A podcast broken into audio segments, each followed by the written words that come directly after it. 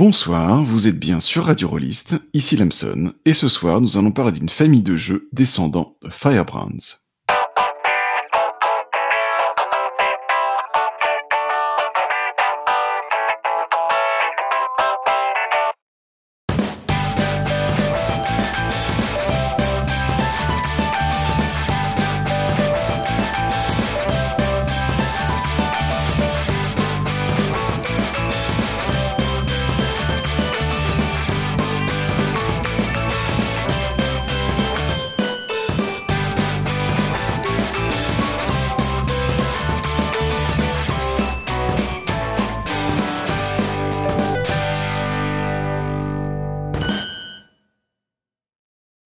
De plus en plus de jeux sont dits propulsés par l'apocalypse ou PBTA. Dernièrement, par exemple, il y a eu Avatar Legends qui s'est lancé en français pour plusieurs centaines de milliers d'euros en étant à la fois adossé à la licence Avatar, le dernier maître de l'air. Ça a forcément aidé pour le full lancement, mais propulsé du coup par ce système de jeu issu d'Apocalypse World.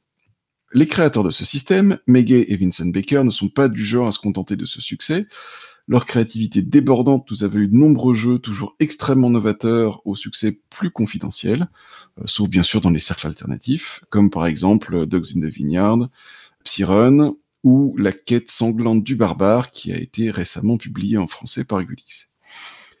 Et puis, il y a eu Mobile Frame Zero Firebrands, ou Firebrands, pendant toute cette émission, dont on va parler ce soir, et tous les jeux qui en descendent, comme autant d'escarbilles issus du même brandon enflammé. Alors, qui de mieux pour parler de ces jeux que de réunir des passionnés qui ont amplement joué? Alors d'abord, nous avons Melville, qu'on appelle toujours à la rescousse pour nous décortiquer des systèmes de jeux qui sortent des sentiers battus. Bonsoir. On a aussi Mathieu B, qui avec JCNO et Volsung nous ont permis d'avoir une version française de Firebrands. Bonsoir chère auditrice et chers auditeurs. Et enfin, Karen, qui a publié en français Le Roi est mort, qui est une escarbille de Firebrands qui permet de jouer du Game of Thrones. Et bonsoir tout le monde. Dans Firebrands, on joue des pilotes de robots géants, tête brûlée, qui appartiennent à trois factions rivales. D'abord des aristocrates qui considèrent la planète comme la leur, ensuite des mercenaires qui défendent les intérêts privés qui possèdent cette planète et ses ressources minières, et enfin des gens du peuple qui veulent mettre fin à l'oppression des deux autres par une révolution. C'est un jeu à la structure très particulière que l'on détaillera plus tard dans cette émission, qui a été décliné dans d'autres jeux. Alors Mathieu, Melville, Kelren, quel est chacun et chacune votre jeu favori de cette mouvance? Allez, j'y vais. Je suis le seul avec mon, le micro allumé. je t'en prie. Alors moi, j'en ai un que j'aime beaucoup, euh, qui est un jeu de Ray Gianni qui a été publié en 2020, qui est ressorti sous forme de Kickstarter il y a, il y a quelques mois, qui s'appelle Once More Into the Void. Pour celles et ceux qui connaissent la série TV Picard, c'est exactement ça. Donc, il y a un vieux, un vieux capitaine ou une vieille capitaine qui en a bavé, qui a deux doigts de la retraite, et qui va devoir, pour sauver l'univers une fois de plus, devoir retrouver son ancien crew, ancien crew avec des personnages très hauts en couleur, qui ont tous des origines très différentes, qui ont même des, euh, des natures très différentes, hein, parce qu'on va avoir des extraterrestres, des humains, des robots, etc. Quoi. Mais ils ont tous une excellente raison euh, d'avoir euh, tourné les talons à un moment donné, d'avoir raccroché leur uniforme et d'avoir potentiellement fait un, bras d'honneur au, capitaine que vous avez, qui est euh, le personnage principal de, ce type de série, quoi. Et, donc, il va falloir reformer ce crew pour sauver une fois de plus euh, l'univers. Et donc, euh, c'est ce que propose Once More Into the Void. Est-ce que l'équipe va réussir à se reformer? Est-ce que ça va tenir malgré tous les problèmes, les quiproquos, les trahisons, les choix difficiles qui ont été faits par le passé? Et est-ce que vous allez réussir à, sauver l'univers de cette ultime menace? C'est extrêmement sympathique. Moi, sans, vouloir euh, couper euh, l'herbe sous, le pied de Kelren, et euh, dis-moi si, si, je le fais, mais, j'ai envie de citer Le Roi est mort, euh, parce que c'est, je pense, le premier Firebrand-like dont j'ai entendu parler, avant même d'entendre parler de Firebrand, en fait, j'avais entendu parler du Roi est mort, parce que ma veille avait dû flancher à cette époque. Et puis que j'ai pas une grande passion pour les mechas, donc je pense aussi ça m'est ça m'est passé un peu au-dessus de la tête euh, dans Firebrand.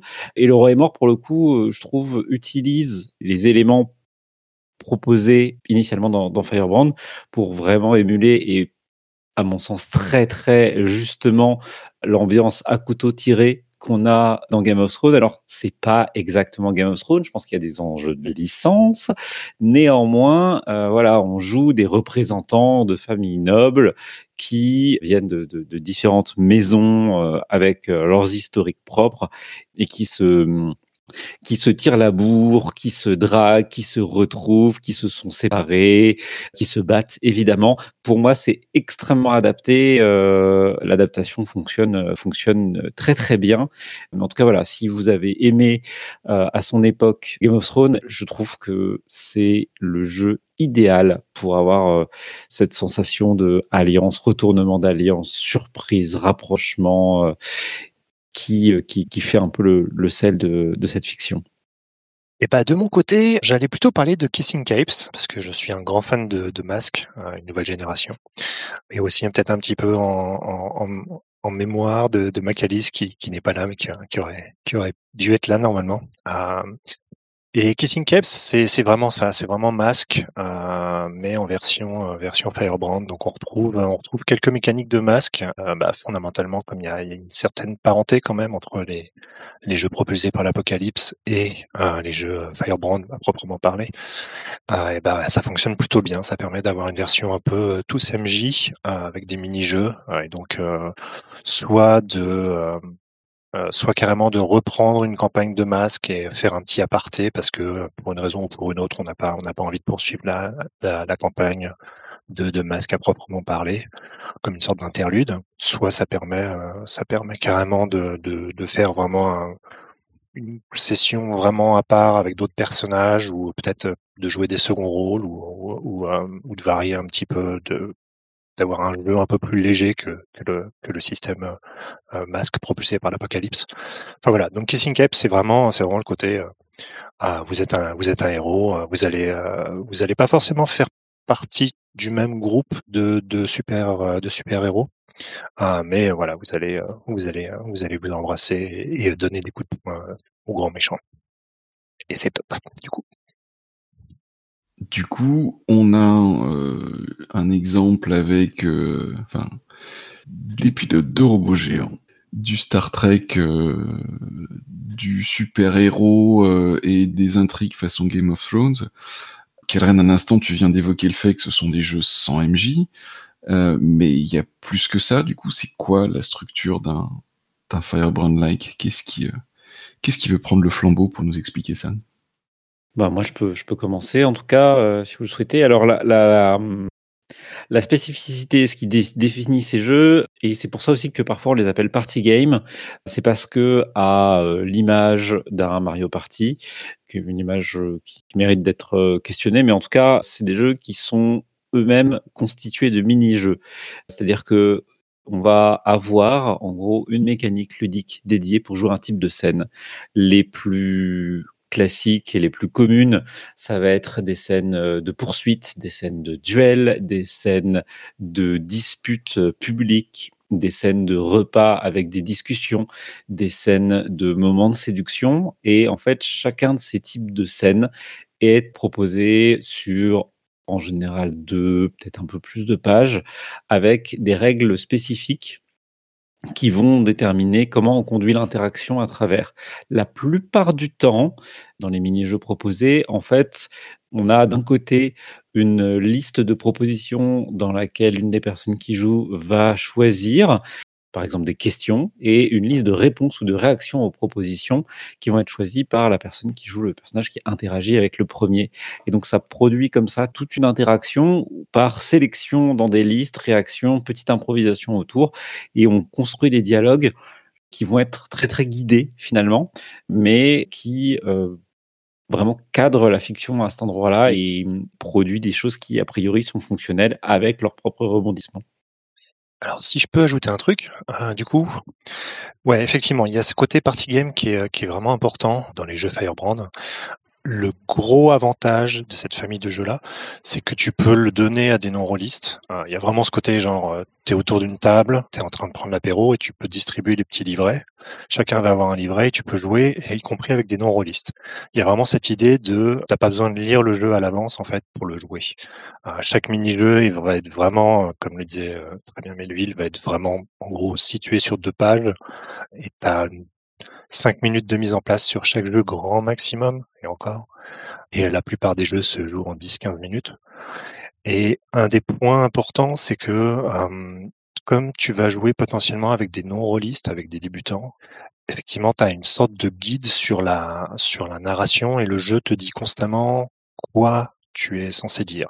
Et si tu as vraiment zéro inspiration, tu peux simplement lire ce qui est écrit et ça va fonctionner très bien. Et petit à petit, tu vas peut-être euh, prendre un peu la confiance et tu vas, tu vas faire un peu de digression, tu vas, tu vas changer un peu les phrases.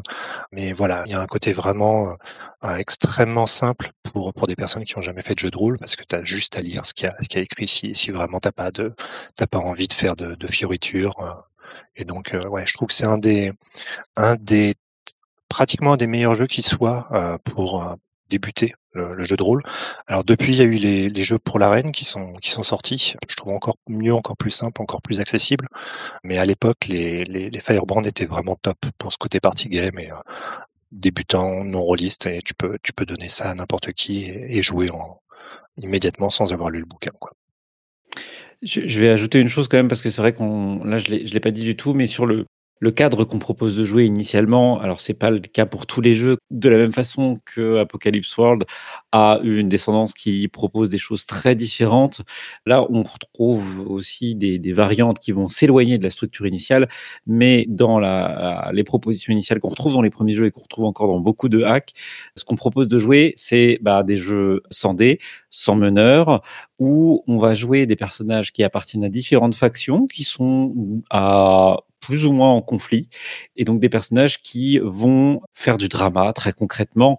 Je crois que le terme utilisé en, VO pour dès les premiers jeux, c'est euh, create messy entanglements, avec l'idée de s'allier avec ses adversaires, de trahir ses alliés, de tomber amoureux de ses ennemis, et vraiment d'avoir une dynamique comme ça très mouvante et pas claire entre le camp où on est censé être et les liens humains qu'on crée et donc, vraiment, ce qui est proposé aux, gens qui jouent en général, c'est d'abord de créer leur personnage en choisissant la faction à laquelle appartient leur personnage. Et ça va guider très fort ensuite la façon dont ces personnages interagissent avec les personnages des autres joueurs. Oui, clairement, la structure narrative qu'on va retrouver euh, en, commun avec tous ces jeux, c'est ce côté euh, chaos des émotions, chaos des personnages, chaos des relations, chaos des enjeux, euh, quand il y a des enjeux politiques ou des enjeux euh, stratégiques quelconques, que ce soit à l'échelle d'une planète, d'un univers ou d'une simple maison. De mélanger tout ça, de mélanger tout ce que pensent les personnages, tous leurs objectifs pour créer un, grand bazar en fait. Et c'est ça qui est rigolo, quoi, qui marche bien justement. En général, on a, il y a vraiment ce, ce truc qui cherche le drama avec euh, vraiment euh, des mini-jeux qui constituent les jeux, qui vont pas se jouer nécessairement tous avec tous les joueurs. Il y en a un certain nombre qui peuvent se jouer à deux pour avoir, euh, par exemple, une scène de rapprochement intime où les autres personnes qui jouent seront plutôt spectatrices. C'est pas, on joue pas un groupe de personnages. Il y a régulièrement des tête-à-tête. le, jeu produit aussi beaucoup ça, que ce soit dans des affrontements ou dans des rapprochements avec de temps en temps des moments de, de grandes retrouvailles où tout le monde euh, se met à la table. Et il y a aussi, moi c'est un des, des, premiers jeux où je l'ai vu, alors c'est pas un jeu solo à proprement parler, hein, les Firebrand c'est vraiment conçu pour jouer à plusieurs, néanmoins ça intègre assez systématiquement un mini-jeu solitaire qui est souvent un mini-jeu qui permet de produire de la fiction en choisissant des événements qui ont lieu, en choisissant des choses qui ont eu lieu un peu hors champ pour amener quelque chose, pour, pour amener des, des rebondissements euh, qui viennent de, du reste du monde, du reste de l'histoire, du reste du conflit, mais euh, qui vont produire des choses chez les personnages derrière. Oui, c'est vraiment intéressant ce concept de, de, jeu solo dans un jeu à plusieurs comme il est présenté dans, le premier jeu de cette série, le solitaire, c'est quand vous n'êtes pas en train de jouer, quand ce n'est pas vous qui avez euh, votre personnage qui est euh, sur les feux de la rampe, qui est en train de jouer à un mini-jeu, vous êtes mis de côté, bah, faites un solitaire. il y a une pause, faites un solitaire. Allez faire ça, et en fait, à chaque fois, ça va ajouter des choses à votre histoire, et on va pouvoir les ressortir par la suite devant tout le monde en disant, bah voilà, vous faisiez ça, mais moi, pendant ce temps-là, hier, voilà ce qui m'arrivait. Et c'est vraiment intéressant parce que du coup, ça permet de, donner de la vie. En fait, il va se passer énormément de choses, même pour les personnages qui n'étaient pas présents dans le mini-jeu euh, précédent. Et ça, c'est super original. Potentiellement, c'est quelque chose qu'on pourrait réutiliser, importer dans d'autres formes de jeux. Il y a quand même une particularité de ces jeux-là aussi, et je sais pas, moi je pense que ça vaut le coup d'en parler, c'est que c'est des jeux où les personnages ont vraiment pas de stats du tout. Ils ont pas de stats, ils ont pas de move particulier, ils ont, ils ont rien de, spécifique mécaniquement en fait. ils ont juste des, des, des, traits séduisants, ce qui est le plus important. ouais, mais c'est pas. Soit. Mais ce que je veux dire, c'est qu'ils ont rien. Mécaniquement, les choix que tu as faits n'ont pas d'incidence technique dans l'utilisation des jeux. Ouais, tout à fait. Il n'y a pas des jeux qui vont te dire si tu as le tel ou tel trait, alors tu as accès à tel ou tel euh, question en plus ou réponse en plus. tu, tu, as ça, tu as ça dans les solitaires, dans les parties, dans les jeux solitaires, tu as un solitaire par faction en général, classiquement. Ah, par faction, oui, oui, mais, ça, mais ça c'est par faction. Mais euh, c'est le seul la seule différenciation technique d'un personnage à un autre, concrètement, c'est sa faction. Mais au sein d'une même faction, en fait, les personnages sont différents esthétiquement, mais euh, ils sont pas individualisés d'un point de vue euh, game design. Ils n'ont pas des, avantages ou des désavantages. Et effectivement, le seul point où appartenir à une faction ou à une autre change quelque chose mécaniquement, c'est sur, euh, le solitaire. Si je joue la faction des bleus, donc quand je joue le solitaire, je vais choisir les propositions bleues et j'aurai pas accès aux propositions vertes et rouges en imaginant qu'il y ait des actions vertes et rouges. Et du coup, il y a une fiche de perso qui permet de faire la continuité d'un mini-jeu à l'autre ou pas du tout? Alors, il peut y avoir une fiche de perso, même si, euh, à ma connaissance, alors je ne sais pas tous, Mathieu est bien plus euh, exégète que moi euh, sur la question, mais j'ai pas vu de jeu avec vraiment une fiche de personnage très développée, parce que quand on crée le personnage, on va choisir sa faction, quelques traits qui le définissent, qui produisent surtout de l'esthétique, mais en dehors de quelque chose qui est de l'ordre du style, on n'a pas de déterminant mécanique à proprement parler chez les personnages. Oui, exactement, Melville, tout à fait. Il n'y a pas de a pas de fiche de perso, il n'y a pas de stats, il n'y a pas de carac. Dans certains jeux, on va vous permettre d'accumuler des ressources, euh, des cartes, des jetons, des choses comme ça qui vont pouvoir avoir à un moment à la fin du jeu un score à comparer à une échelle pour savoir si vous avez plus ou moins bien réussi ou plus ou moins bien, euh, raté, euh, vos objectifs, quoi. Mais sinon, il n'y a pas de tout ça, on n'en a pas besoin. Et alors Mathieu, puisque je sais que tu l'as préparé, est-ce que tu pourrais nous faire un petit historique euh, des jeux de la mouvance euh, allumée sur Firebrand? Donc les jeux notables et puis ceux qui pourraient être euh, disponibles en français? Ouais, ok. Bah, c'est assez intéressant en fait de, effectivement de revenir au, tout début, toute, première idée de ce type de jeu-là pour comprendre pourquoi est-ce qu'ils ont cette structure, euh, ce côté un petit peu euh, étrange? On n'a pas de feuille de personnage, il y a des mini-jeux, chaque mini-jeu a des règles différentes, etc. D'où ça vient cette idée-là? Alors du coup, j'ai retrouvé euh, sur le blog de Vincent Baker, donc sur euh, Games, l'origine du jeu. Au tout départ, ça part en hiver 2013. Vincent Baker est obsédé par deux trucs. Il trouve que c'est dommage que dans les jeux de rôle, on utilise les mêmes règles pour les combats et pour à peu près tout le reste, mais notamment pour les interactions sociales. C'est-à-dire qu'une interaction sociale, ça va être je fais un jet actif contre ton personnage. Donc, par exemple, je vais essayer de déclencher une émotion chez toi en utilisant ma compétence passionnée. je lance mes dés et ça va te faire perdre peut-être, je sais pas moi, une jauge de, résistance émotionnelle ou de, choses comme ça. Et toi, derrière, tu vas contre-attaquer avec un autre argument, mais qui va donner lieu également à un jet de dés. Et trouve ça qu'en fait, c'est pas fluide. En fait, autant pour un combat, pour une passe d'armes, je te tape, tu me tapes, etc. On commence ça fait sens. Mais pour les, les, simples conversations, pour la drague, pour plein de trucs, ça marche pas. Et il y a un autre truc qui lui trotte dans la tête depuis un petit moment. il est fan du, du film The Princess Bride et il trouve que dans ce film, si on coupe le son, et eh ben, les combats à l'épée deviennent super ennuyeux. C'est-à-dire qu'en fait, ce qui se dit entre les personnages, c'est ça réellement le combat en fait. Et il aimerait bien retrouver ça dans un jeu de rôle où lieu de grosso modo s'envoyer des fions, on s'envoie des, phrases qui claquent et qui mettent à, mal, on va dire, le, sang-froid des adversaires. De là, il va, réfléchir pendant quelques années à un, prototype de jeu Donc Vincent Baker, c'est l'auteur bien sûr de Apocalypse World. Il a découpé ce qu'on fait habituellement autour d'une table de jeu en, procédures, et notamment il y a une de ces procédures qu'on appelle le move, qui est euh, quand vous êtes en train de, euh, de vous enfuir parce qu'il y a un grand méchant qui vous poursuit, alors lancez 2 d 6 et faites ceci, faites cela en fonction des résultats. Choisissez dans la liste ci-dessous en fonction de votre résultat pour euh, ajouter à la fiction telle conséquence. Quoi. Et ben là, il va prendre ce principe-là du move et il va créer un jeu qui va appeler The Swashbuckling Romance et qui va être exactement ça. Il va prendre des moves et il va en faire en fait il va aller plus loin que le move. Il va les décliner comme des petits jeux avec euh, leur propre système à eux, en fait. Donc ça, il va le développer entre 2013 et 2015, pour faire simple. Et dans ces, dans ces moves de PBTA qui va décliner sous forme de jeu, il va y avoir quand tu danses avec quelqu'un, quand tu es la proie d'un chasseur, quand tu veux partager un moment intime avec quelqu'un, quand tu tombes en plein milieu d'une bagarre, quand tu rencontres un fantôme et que tu partages ton chagrin avec lui, des choses très spécifiques.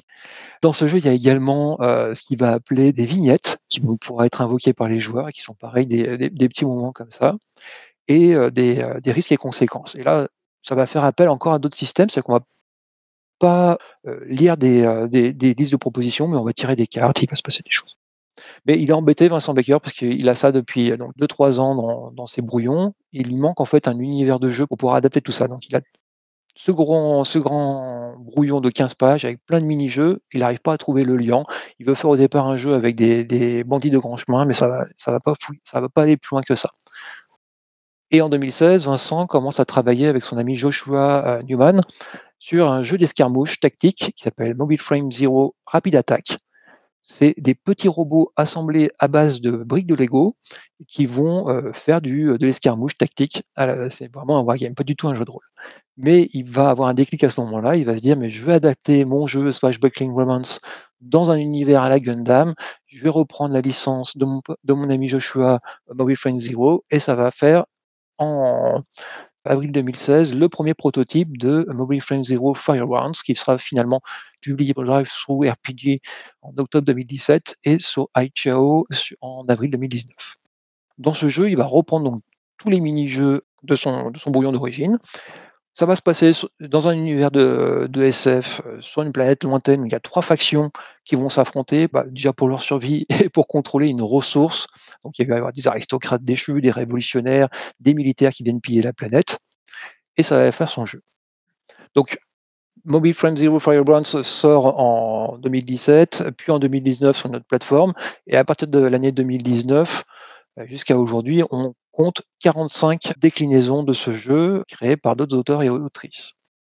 Vincent Baker et Maggie Baker vont publier deux autres jeux, The King is Dead et In Dreaming Avalon. Moi, je compte aujourd'hui quatre jeux traduits en français, enfin qui sont disponibles en français, dans la cour de la princesse de la lune par euh, Tyranneuil, euh, la traduction de Kelren ici présent de The King is Dead, donc le roi est mort. Firebrands que j'ai traduit avec euh, mes amis euh, Volsung et Giseno à l'époque, c'est une traduction amateur pour le coup, mais le jeu nous avait vraiment tapé dans l'œil. En 2019, on a, on a sorti une, traduction française. Et Superstar Racing Icons, que j'ai traduit également il y, a, quelques mois en traduction amateur, et là qui est, je reviendrai peut-être un peu dessus, c'est de la course automobile. Quoi. Voilà. Ce qui est intéressant, c'est qu'il y a relativement peu de jeux finalement si on compare à la descendance pléthorique d'Apocalypse World ou de Blades in the Dark ou toute la gamme des, jeux Belonging Outside Belonging. Là, pour le coup, il y a quand même un, volume beaucoup, beaucoup plus restreint. Alors, on y reviendra peut-être. Moi, je soupçonne que c'est lié au fait que c'est des jeux qui sont assez compliqués à écrire et à mettre en place pour que ça fonctionne bien dans un univers dédié. Et je ne sais pas à quel point, en plus, en termes de pratique, ils sont paradoxalement plus, technique à mettre en œuvre, ou en tout cas, euh, il y a un apprentissage qui est assez raide, et c'est des jeux qui sont assez tournés vers du one-shot et moins du jeu de campagne, de ce que j'ai pu en observer. Et, je me demande dans quelle mesure ça n'a pas joué contre ce format aussi. Oui, tout à fait. Bah, on a fait une petite étude euh, avant l'émission pour regarder un petit peu euh, sur ces 45 jeux comment et, quand ils ont été, produits. Euh, donc arrive sur itch.io Firebrands en 2019.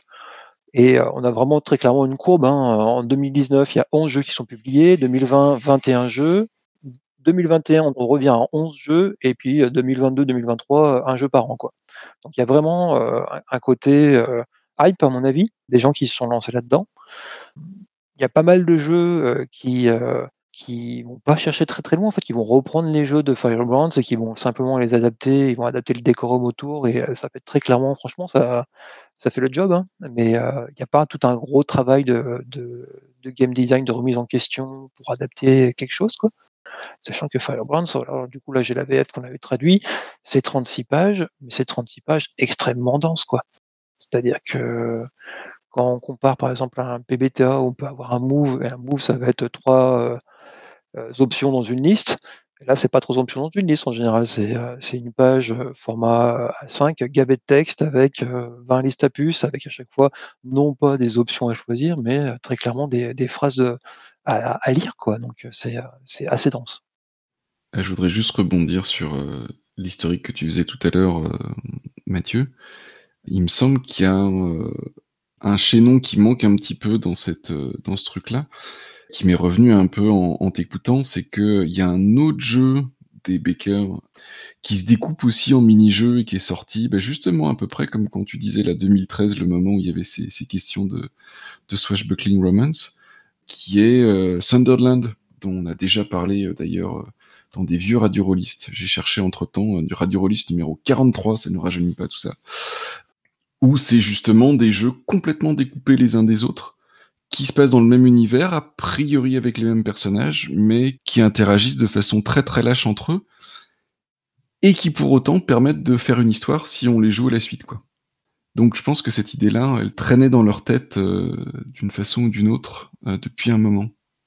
Ah, mais je pense que c'est un format tellement différent de ce qu'on a l'habitude de voir en jeu de rôle que pour quelqu'un qui le pense, qui le crée, qui le développe initialement, tu vas nécessairement avoir, et c'est ce qu'on voit avec sa réflexion avec Swashbuckling Aventure, avec comment il va, il va choper les trucs à droite à gauche, tu as un temps de maturation d'un point de vue euh, game design, conception de l'idée qu'on le retrouve ailleurs. Et effectivement, j'ai assez peu de doutes sur le fait que Sunland, c'est un premier essai de attends, mais si on découpait l'histoire et que du coup une scène de discussion autour du feu, on lui donnerait des règles pour que on ait vraiment cette sensation pour les gens qui jouent d'être autour d'un feu et de se confier des trucs et que à côté de ça, une scène de traversée du désert avec les ressources qui s'amenuisent, on ait aussi ces sensations d'assèchement qui viennent progressivement et, euh, et, et pour moi, c'est vraiment je suis assez convaincu que il a tourné longtemps autour de l'idée en testant des trucs sur d'autres jeux avant de tomber sur quelque chose qui tienne en place.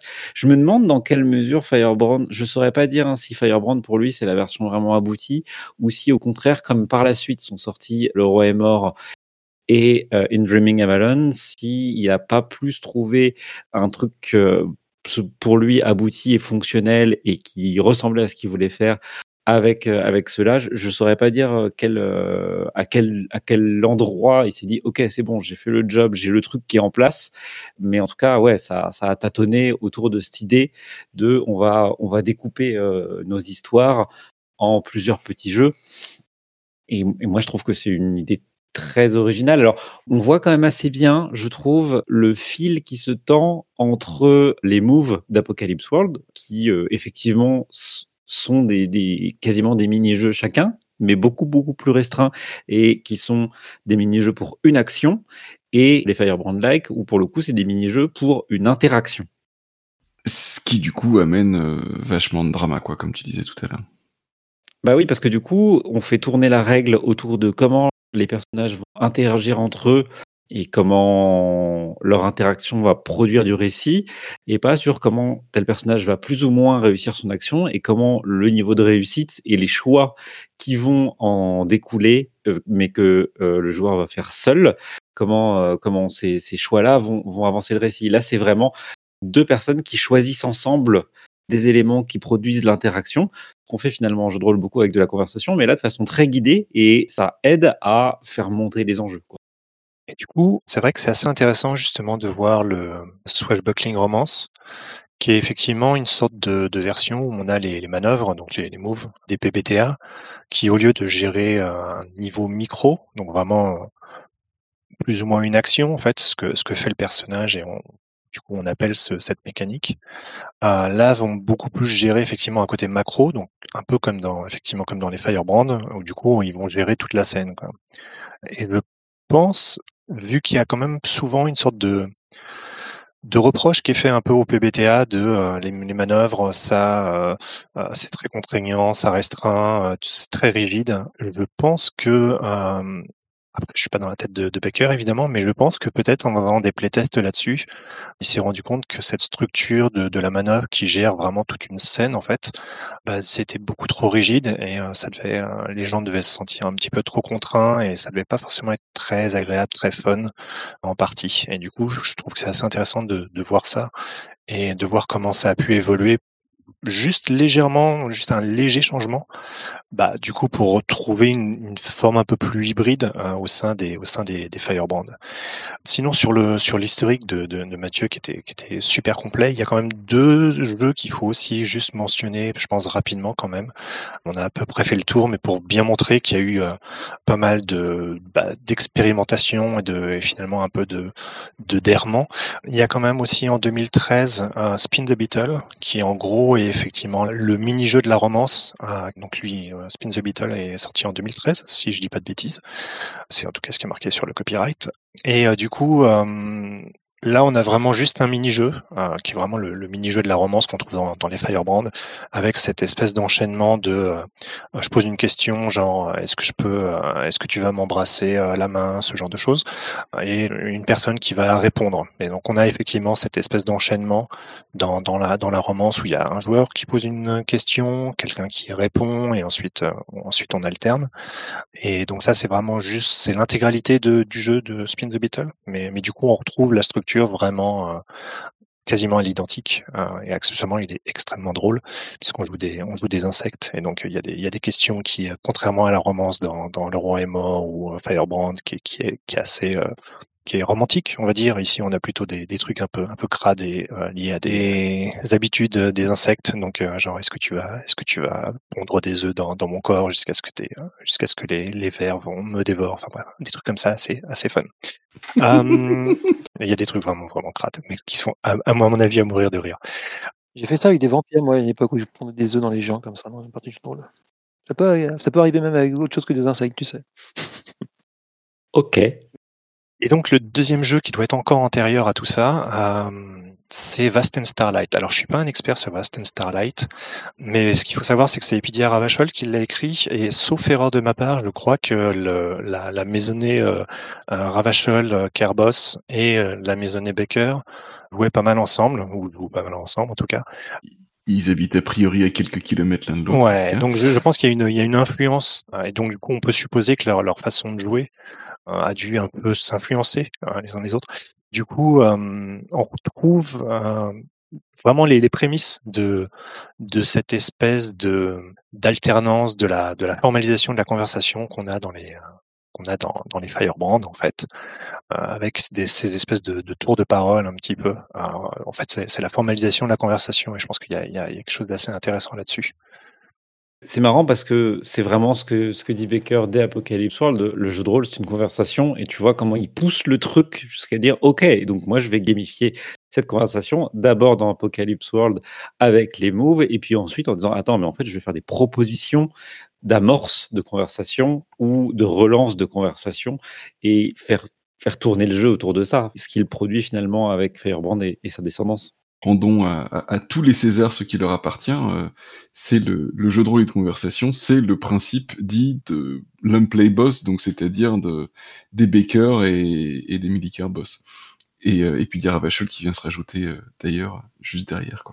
Justement, c'est assez intéressant de voir comment il y a, une sorte de, différence entre la, façon, enfin pour moi en tout cas, dans, la façon dont, dont il, y se, se distinguent les, les, PBTA, comment ils gèrent la conversation, comment ils la formalisent, ou comment justement ils s'abstiennent de la formaliser, et comment on a cette formalisation dans les Firebrand. Donc si vous me permettez, ce, ce moment, cette petite digression qui ne va intéresser que, que, quelques personnes. euh, en fait, dans les justement dans les PBTA, d'habitude, en général, ce qu'on a, c'est en gros, effectivement, la base, c'est euh, ok, le jeu de rôle, c'est une conversation. Et ça s'arrête là en gros. C'est-à-dire que le, le jeu va expliquer des trucs du genre, euh, c'est une conversation, euh, tu vas poser des questions, euh, tu vas ajouter quelque chose, quelqu'un va dire quelque chose, tu vas rajouter quelque chose, etc., etc. Tu construis comme ça un petit peu, on se construit les uns sur les autres la, la fiction, quoi. On va peut-être des fois se parler les uns sur les autres, etc. Mais bon, en gros, on se repose essentiellement sur une forme de, convention sociale. Bon, on va jouer cette partie-là.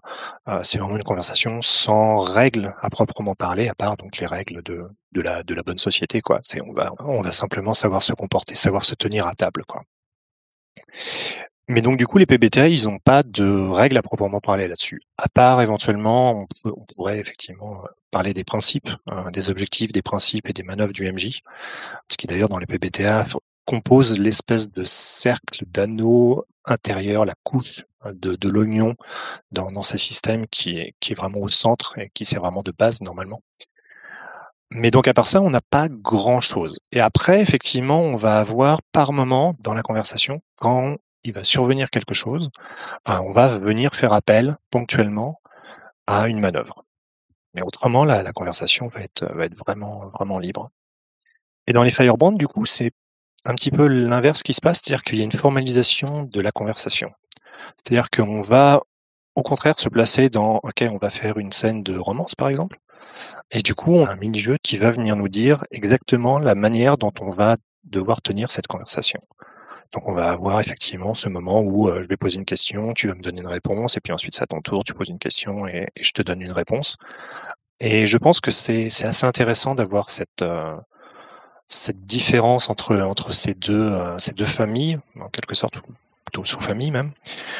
Peut-être parce que dans le cas des Firebrand, on est plus, selon moi, sur un public peut-être non rôliste, et du coup, euh, c'est là où on a peut-être davantage besoin d'avoir un, guide sur la conversation, comme on n'a pas vraiment de tour d'initiative, peut-être pour éviter d'avoir des joueurs qui parlent tout le temps, du coup, et qui ne savent pas forcément euh, respecter le temps de parole des autres, et puis aussi, peut-être aussi, tout simplement, parce que des fois, on, on peut être un peu impressionné. Et euh, du coup, voilà, là on a ce, on a ce moment où on a le, on a la parole et du coup on peut, intervenir. Donc je pense que c'est peut-être ce, pour ça qu'il y a eu ce, ce, choix qui a été fait en quelque sorte. Je vais me permettre une, une, petite incise parce que ça fait plusieurs fois qu'on le cite via Spin the Beetle et d'autres sur. Euh, il y, a, effectivement un mini-jeu de romance, ce qui n'est pas le plus courant en jeu de rôle, mais dedans, dans ces jeux-là, il y a un, un mini-jeu euh, s'appelle dans ses premières euh, occurrences euh, Stealing Time Together, donc euh, des instants volés en quelque sorte, où on joue à deux un, un moment de rencontre et de romance. Donc, comme je le disais, bah déjà, c'est pas très courant en jeu de rôle et je trouve que c'est intéressant que ça existe. Et en plus, moi, c'est un jeu pour lequel j'ai une très très grande affection parce que c'est un jeu qui permet de produire des scènes assez hautes et qui quand même ne tourne que autour d'une logique de consentement. Et ça me semble pas un hasard vu euh, les réflexions, le travail de Baker et puis je pense la proximité avec Emily Carbos aussi. Bah, je pense que là, on a même carrément la patte de Maggie Baker euh, qui est, euh, bien sûr. qui a été, euh, comment dire, sex educator pendant des années. Donc, on a tout à fait. Et du ce coup, genre on a de réflexion-là est vraiment importante, quoi. Et, je peux et, confirmer parce que ça a été ça a été confirmé lors du Kickstarter de, King is Dead, où il y avait toute une, interview de Miguel Becker sur ce sujet-là, tout à fait. Et, moi, je trouve particulièrement intéressant, je pense, que je pourrais recommander à des gens de, consulter des, jeux type Firebrand, ne serait-ce que pour avoir lu ce jeu-là, parce que je trouve qu'il donne une idée assez riche, intéressante, enthousiasmante de comment on peut produire des scènes de, de rencontres, de flirt, de rapprochement en étant très, très solide sur les questions de consentement, parce que vraiment, le jeu tourne autour de ça, sans, sans en faire un discours, sans en faire une leçon, mais en même temps permet de, de, vraiment de le mettre en pratique. Et moi, j'ai pu euh, jouer à ce jeu pour de différentes parties, euh, notamment de Le Roi est mort, euh, mais aussi de, de Firebrand, avec différentes personnes, et j'ai vu des gens qui étaient vraiment touché et enthousiasmé par la façon dont la, romance se produisait, notamment des personnes qui n'étaient pas forcément euh, habituellement très enthousiastes à l'idée de jouer de la romance interpersonnage. Et en fait, j'ai vu l'effet quasi relaxant euh, que pouvait avoir l'angle qui est pris et à quel point le consentement est central et bien traité dedans et permet de jouer le flirt avec beaucoup de légèreté et très peu de rapport de pouvoir. Vraiment, ouais, moi je, trouve que ce jeu-là est assez exemplaire et, et il mérite qu'on y jette un œil, ne serait-ce que pour ce mini-jeu-là. Quoi. Et oui, tout à fait. Et alors, même j'irai plus loin, puisque à la base, ce jeu Stealing Time Together, les instants volés, ça vient de ce jeu euh, Spin the Beetle. En fait, ça infuse non seulement sur euh, Stealing Time Together, mais également sur tout le reste du jeu, en fait. Parce que là, tu parlais de consentement qui est au centre de ces euh, phrases qui sont proposées. Donc, par exemple, je touche ta joue, est-ce que tu me le permets? Et toi, tu, peux répondre oui, j'y consens, mais seulement pour un instant, ou j'y consens, mais tout d'un coup on est interrompu, etc. Ou je refuse tout simplement. Bah, ça, ça, va être retrouvé de partout en fait dans tous les autres jeux, avec par exemple le mini-jeu j'ai Firebrands ouvert sous les yeux là, avec croiser le fer, ça va être exactement la même chose. La personne qui va choisir une phrase et va déclarer, donc on va dire le joueur actif, n'est pas le joueur qui va avoir le fin mot de l'histoire dans ce qu'il est en train de raconter à propos de son personnage. Et ça, c'est très particulier dans un jeu de rôle. D'habitude, c'est mon, personnage fait ça et il te fait ça à toi. Et toi, comment toi, ton personnage va réagir? Non, là, c'est euh, je vise légèrement trop haut et là, tu as l'occasion de me placer un sale coup avec ton épée. Est-ce que tu saisis cette chance? Donc, tu vois, je suis un petit peu raté. Du coup, tu as une opportunité. Qu'est-ce que tu en fais? Ton attaque frôle dangereusement mon visage. Est-ce que tu en profites pour me le balafrer? Et si oui, à quel niveau? Donc c'est vraiment ça, quoi. C'est euh, je lance une proposition, joueur actif, et à propos de mon personnage, c'est toi qui vas décider en fait. Je, vais me donner le beau rôle ou pas, et toi tu vas décider des conséquences que ça va avoir derrière. Je trouve ça absolument passionnant, comme tu dis, ça marche super bien pour la romance. Mes doigts effleurent euh, le, haut de ta chemise et euh, et descendre plus bas sur le premier bouton. M'autorises-tu à, ôter ce premier bouton, oui ou non Et c'est à toi derrière de, dire si on va plus loin ou pas. Quoi.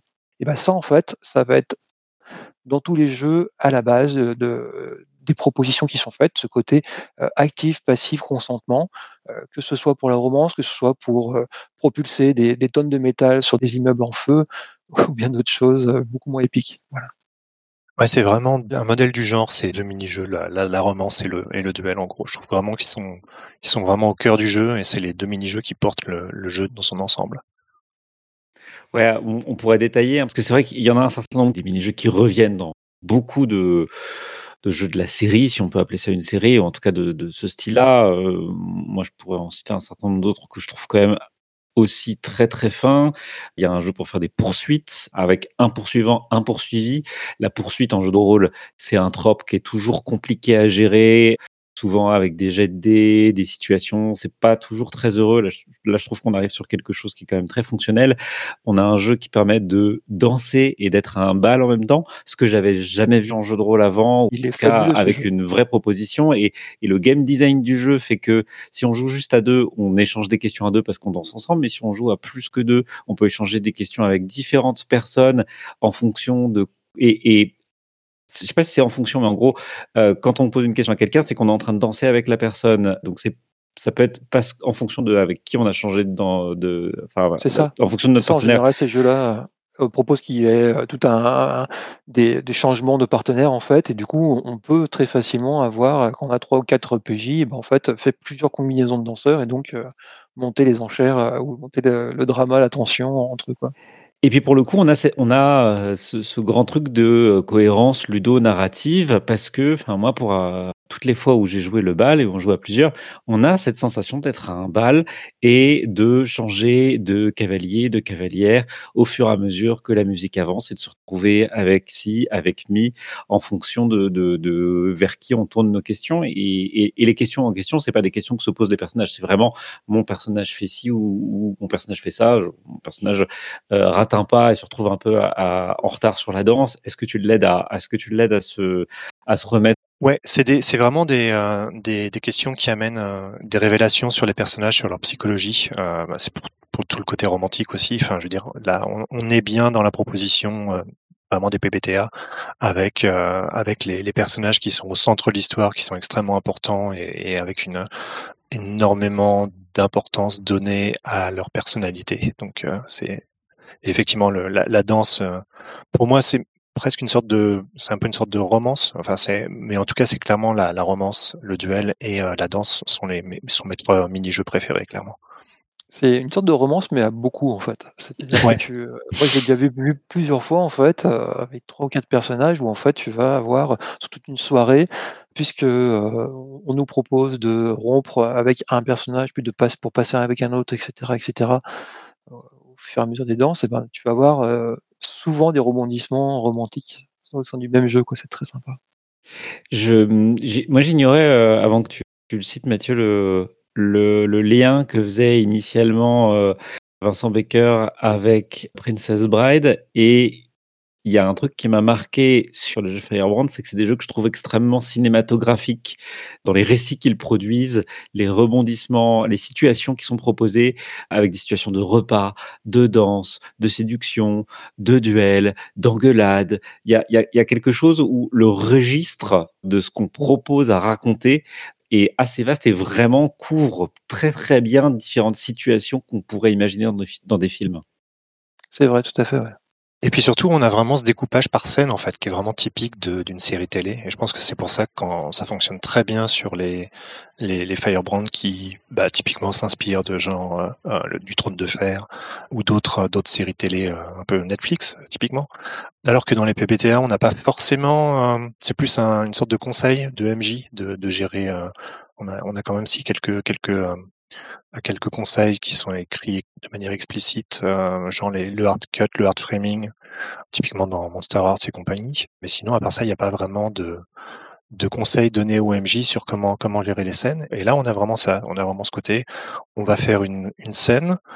Il y a un début, il y a une fin, et on fait un, cut sur une autre scène. Et il peut y avoir vraiment une ellipse. Et euh, c'est vrai que le, l'ellipse, c'est un peu l'ennemi, juré en jeu de rôle. Euh, Il y, a, beaucoup de joueurs qui ont, beaucoup de mal avec, avec ça.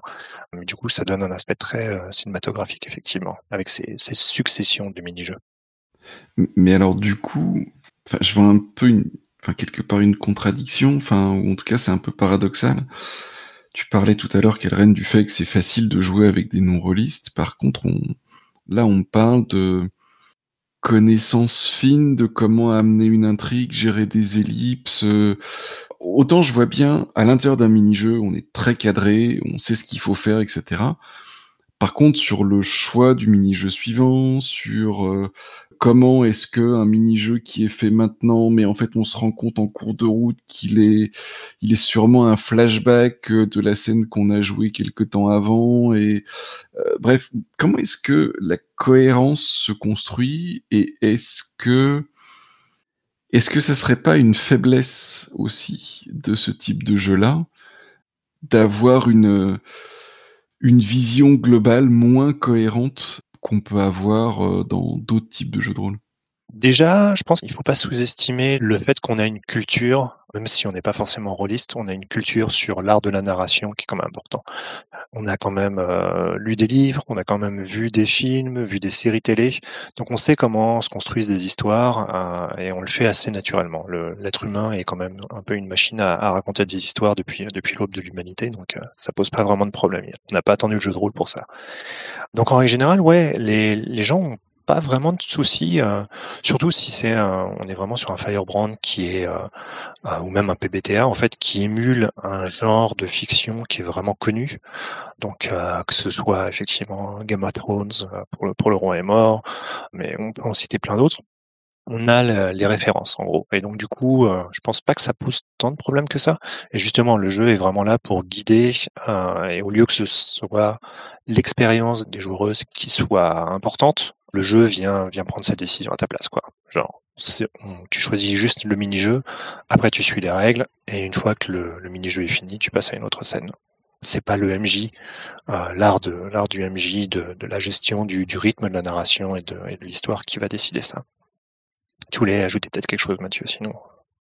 Euh, oui, je voulais juste donner mon expérience euh, sur comment on, a découvert Firebrand et comment on, a, joué nos premières parties euh, avec, des amis sur Internet en 2019.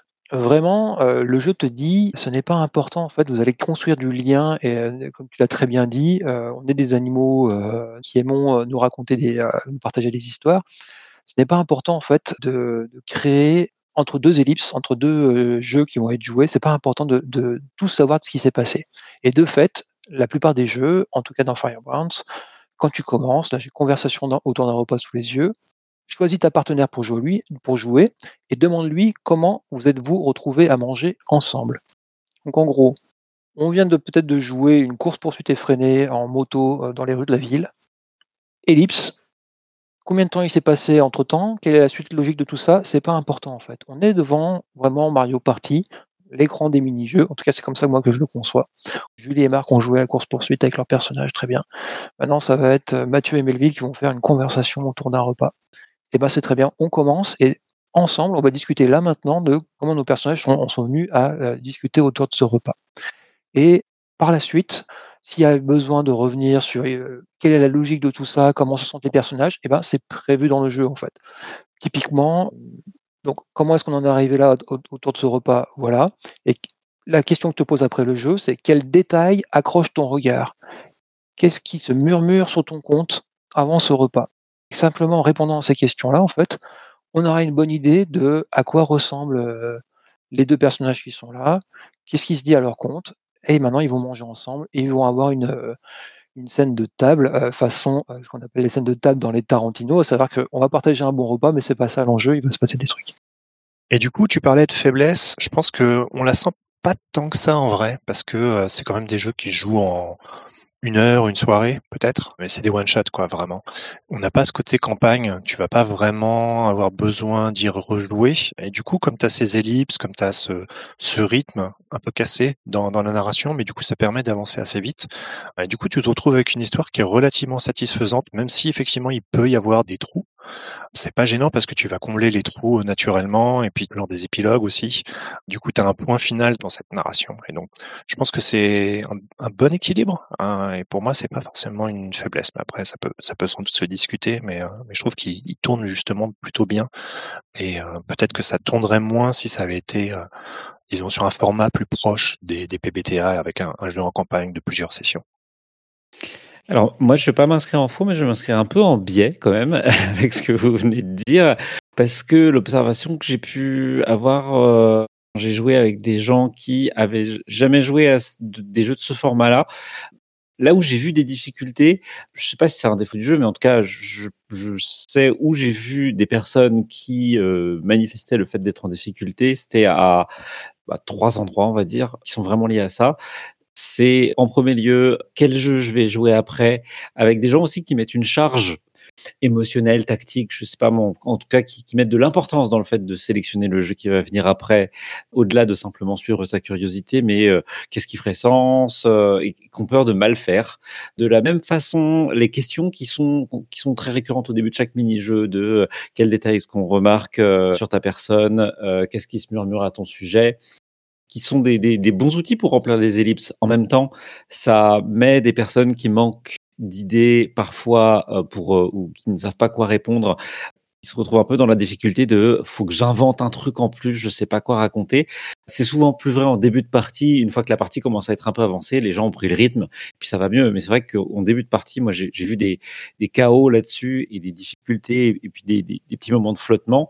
Le troisième, qui est assez récurrent et qui pour le coup fait que moi je pense que ça aurait vocation à être des bons jeux de campagne et que ça les limites en jeu euh, one shot, c'est euh, le fait d'entrer dans un mini-jeu et pour beaucoup de gens avoir la sensation, ressentir la nécessité de lire absolument tout ce qui est proposé. Il faut savoir que les mini-jeux ont des règles assez simples, mais que plusieurs d'entre eux ont des règles assez simples, mais relativement proches, sans être parfaitement les mêmes, qui fait qu'on peut se mélanger un peu les pinceaux sur attends, mais comment est-ce qu'il fonctionne? Est-ce que là c'est deux échanges de paroles ou trois échanges de paroles? Parce que des fois c'est aussi subtil que ça.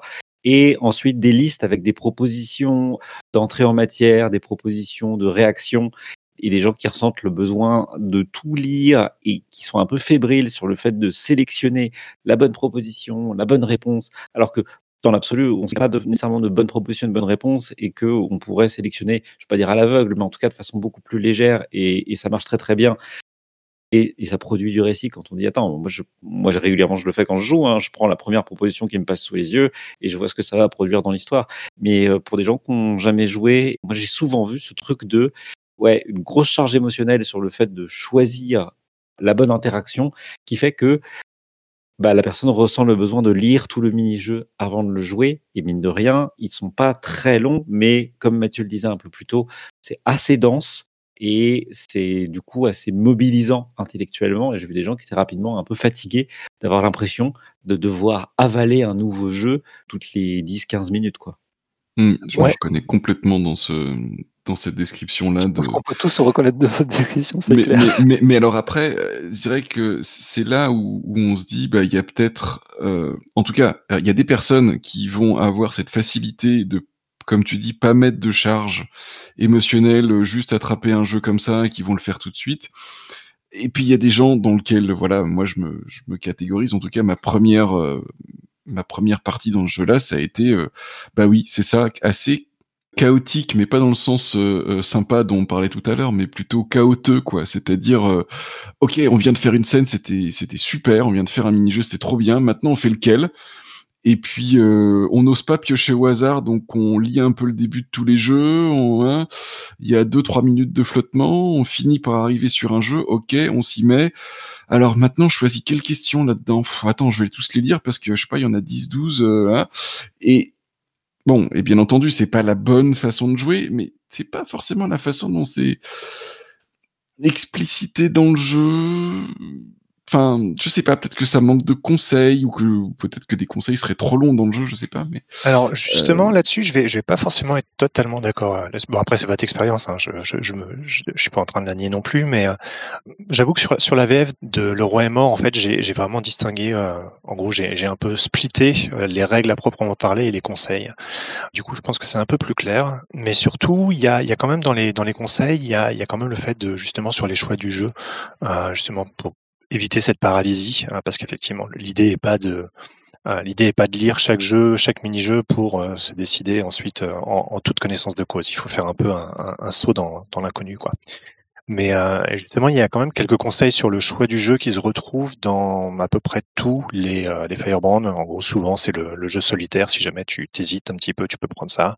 Euh, c'est un jeu simple et tout ça, tout ça. Si tu as envie de jouer avec quelqu'un, en gros, bah, il y en a un qui s'appelle dans le Roi est mort qui s'appelle des retrouvailles. mais je crois qu'on le retrouve peut-être dans quand même d'autres aussi.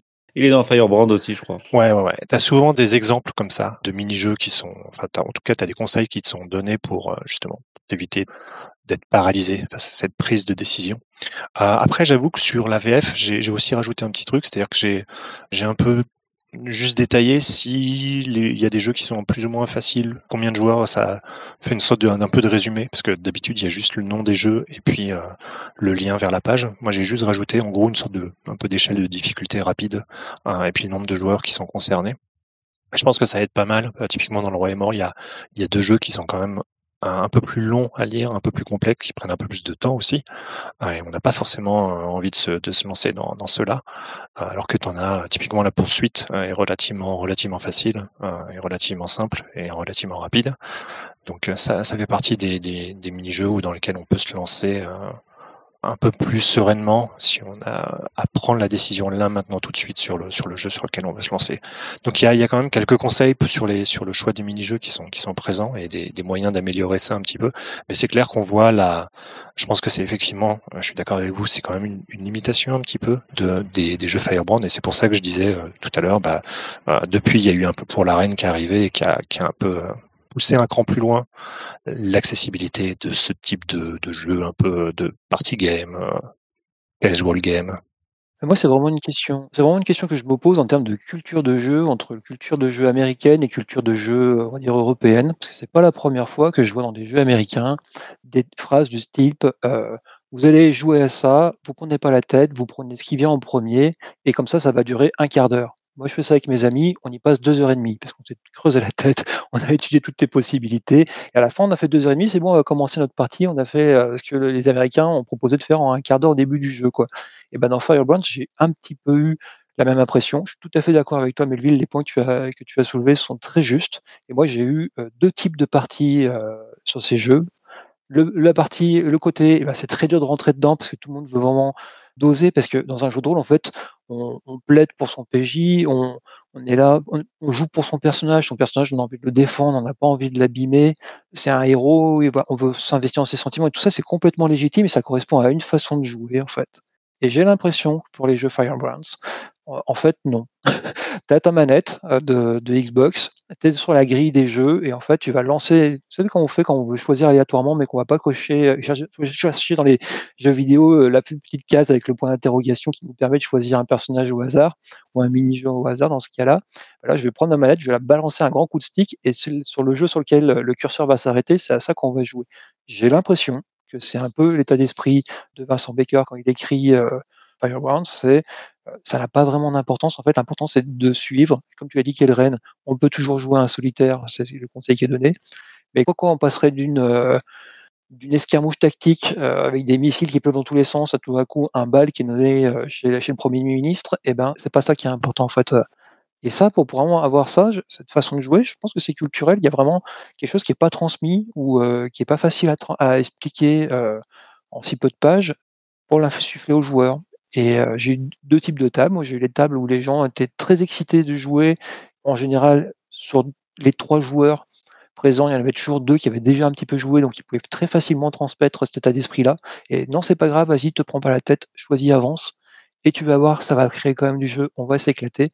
Que ce soit dans le choix du jeu ou dans le choix des réponses, hein, parce que très clairement, arriver à un moment où c'est censé être super dynamique et on, on prend tous un quart d'heure pour regarder toutes les propositions et puis après on choisit, bah, ça marche pas en fait. Donc, il faut vraiment limite lancer un dé. Limite, ça serait des tables aléatoires, ça marcherait mieux. J'ai 20 propositions, je lance un dé. Ok, j'ai fait 7. Et ben, proposition numéro 7, je te propose ça. Et ça avance, quoi.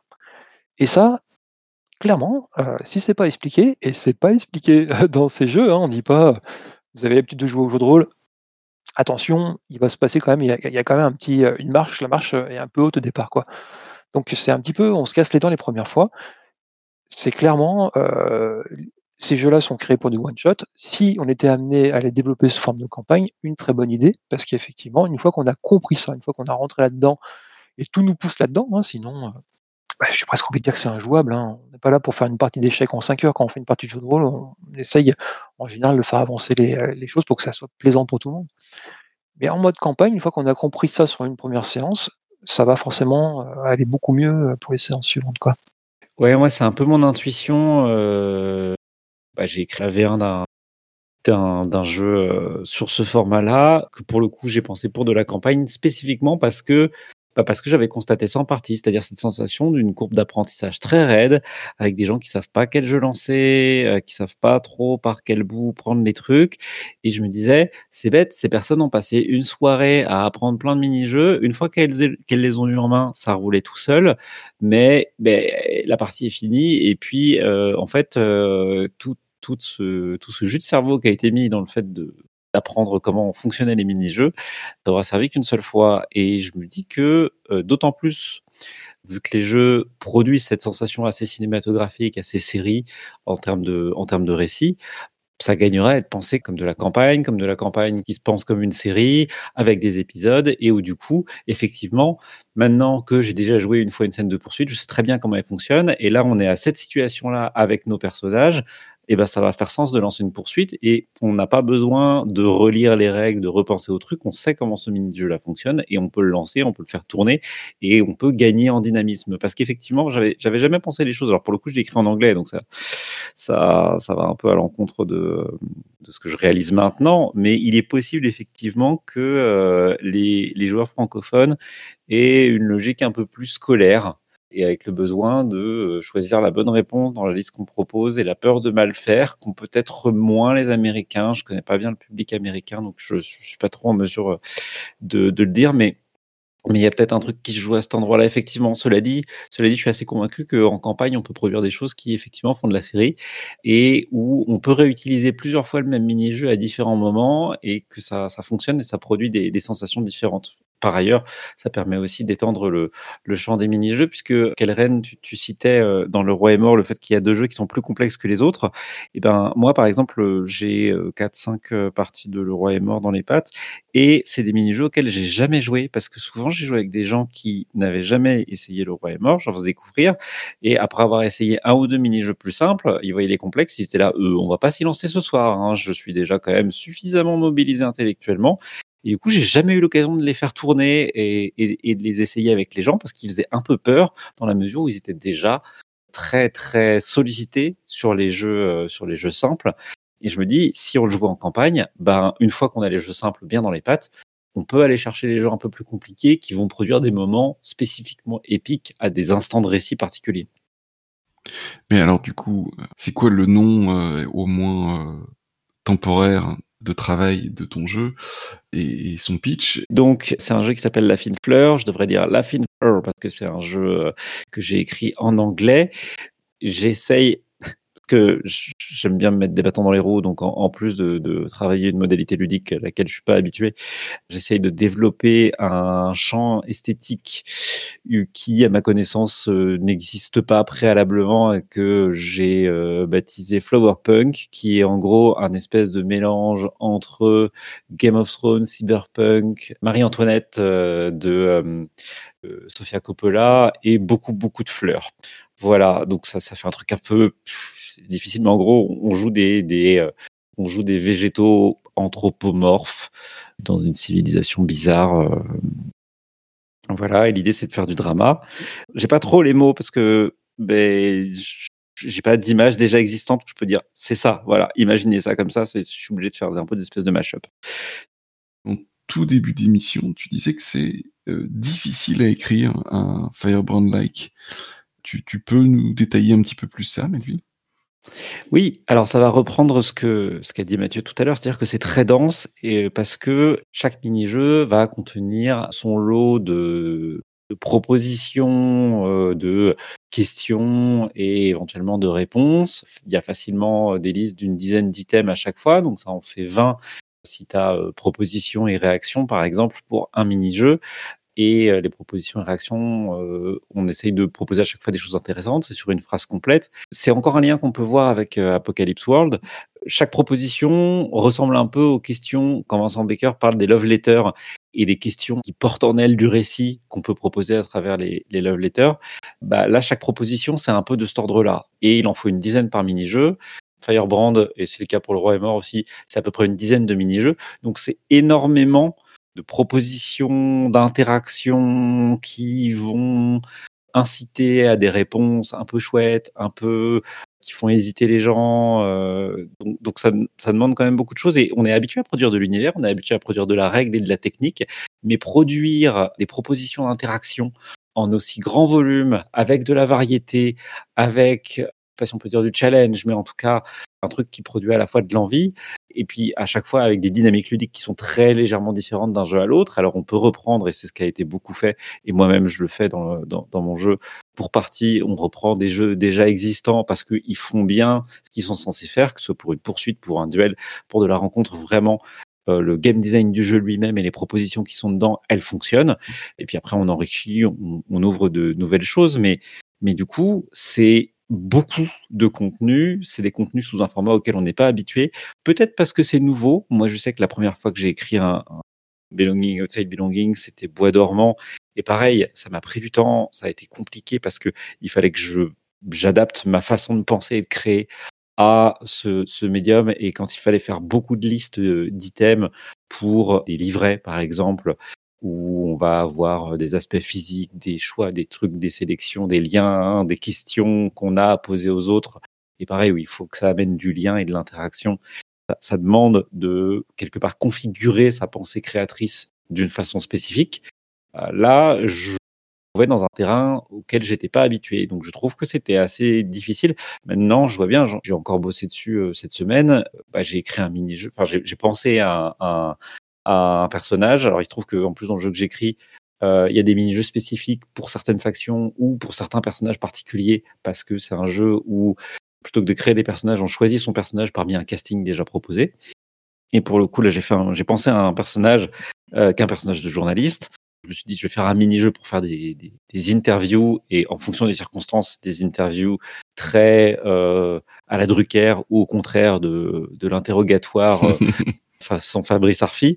Et donc, j'ai pu faire un mini-jeu avec ça parce que ça y est, je commence à avoir pris le pli.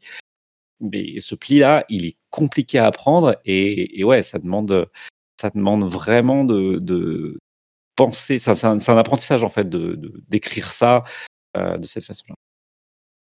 Bah, tout à l'heure, Keren nous a dit que euh, par rapport à beaucoup d'autres jeux dans lesquels les règles sont écrites pour euh, ouvrir plein de possibles, là j'ai l'impression, en tout cas c'est ce que c'est ce que disait Kellen, que les, les règles se, sont là pour nous focaliser dans certains types de scènes, certains types de conversations.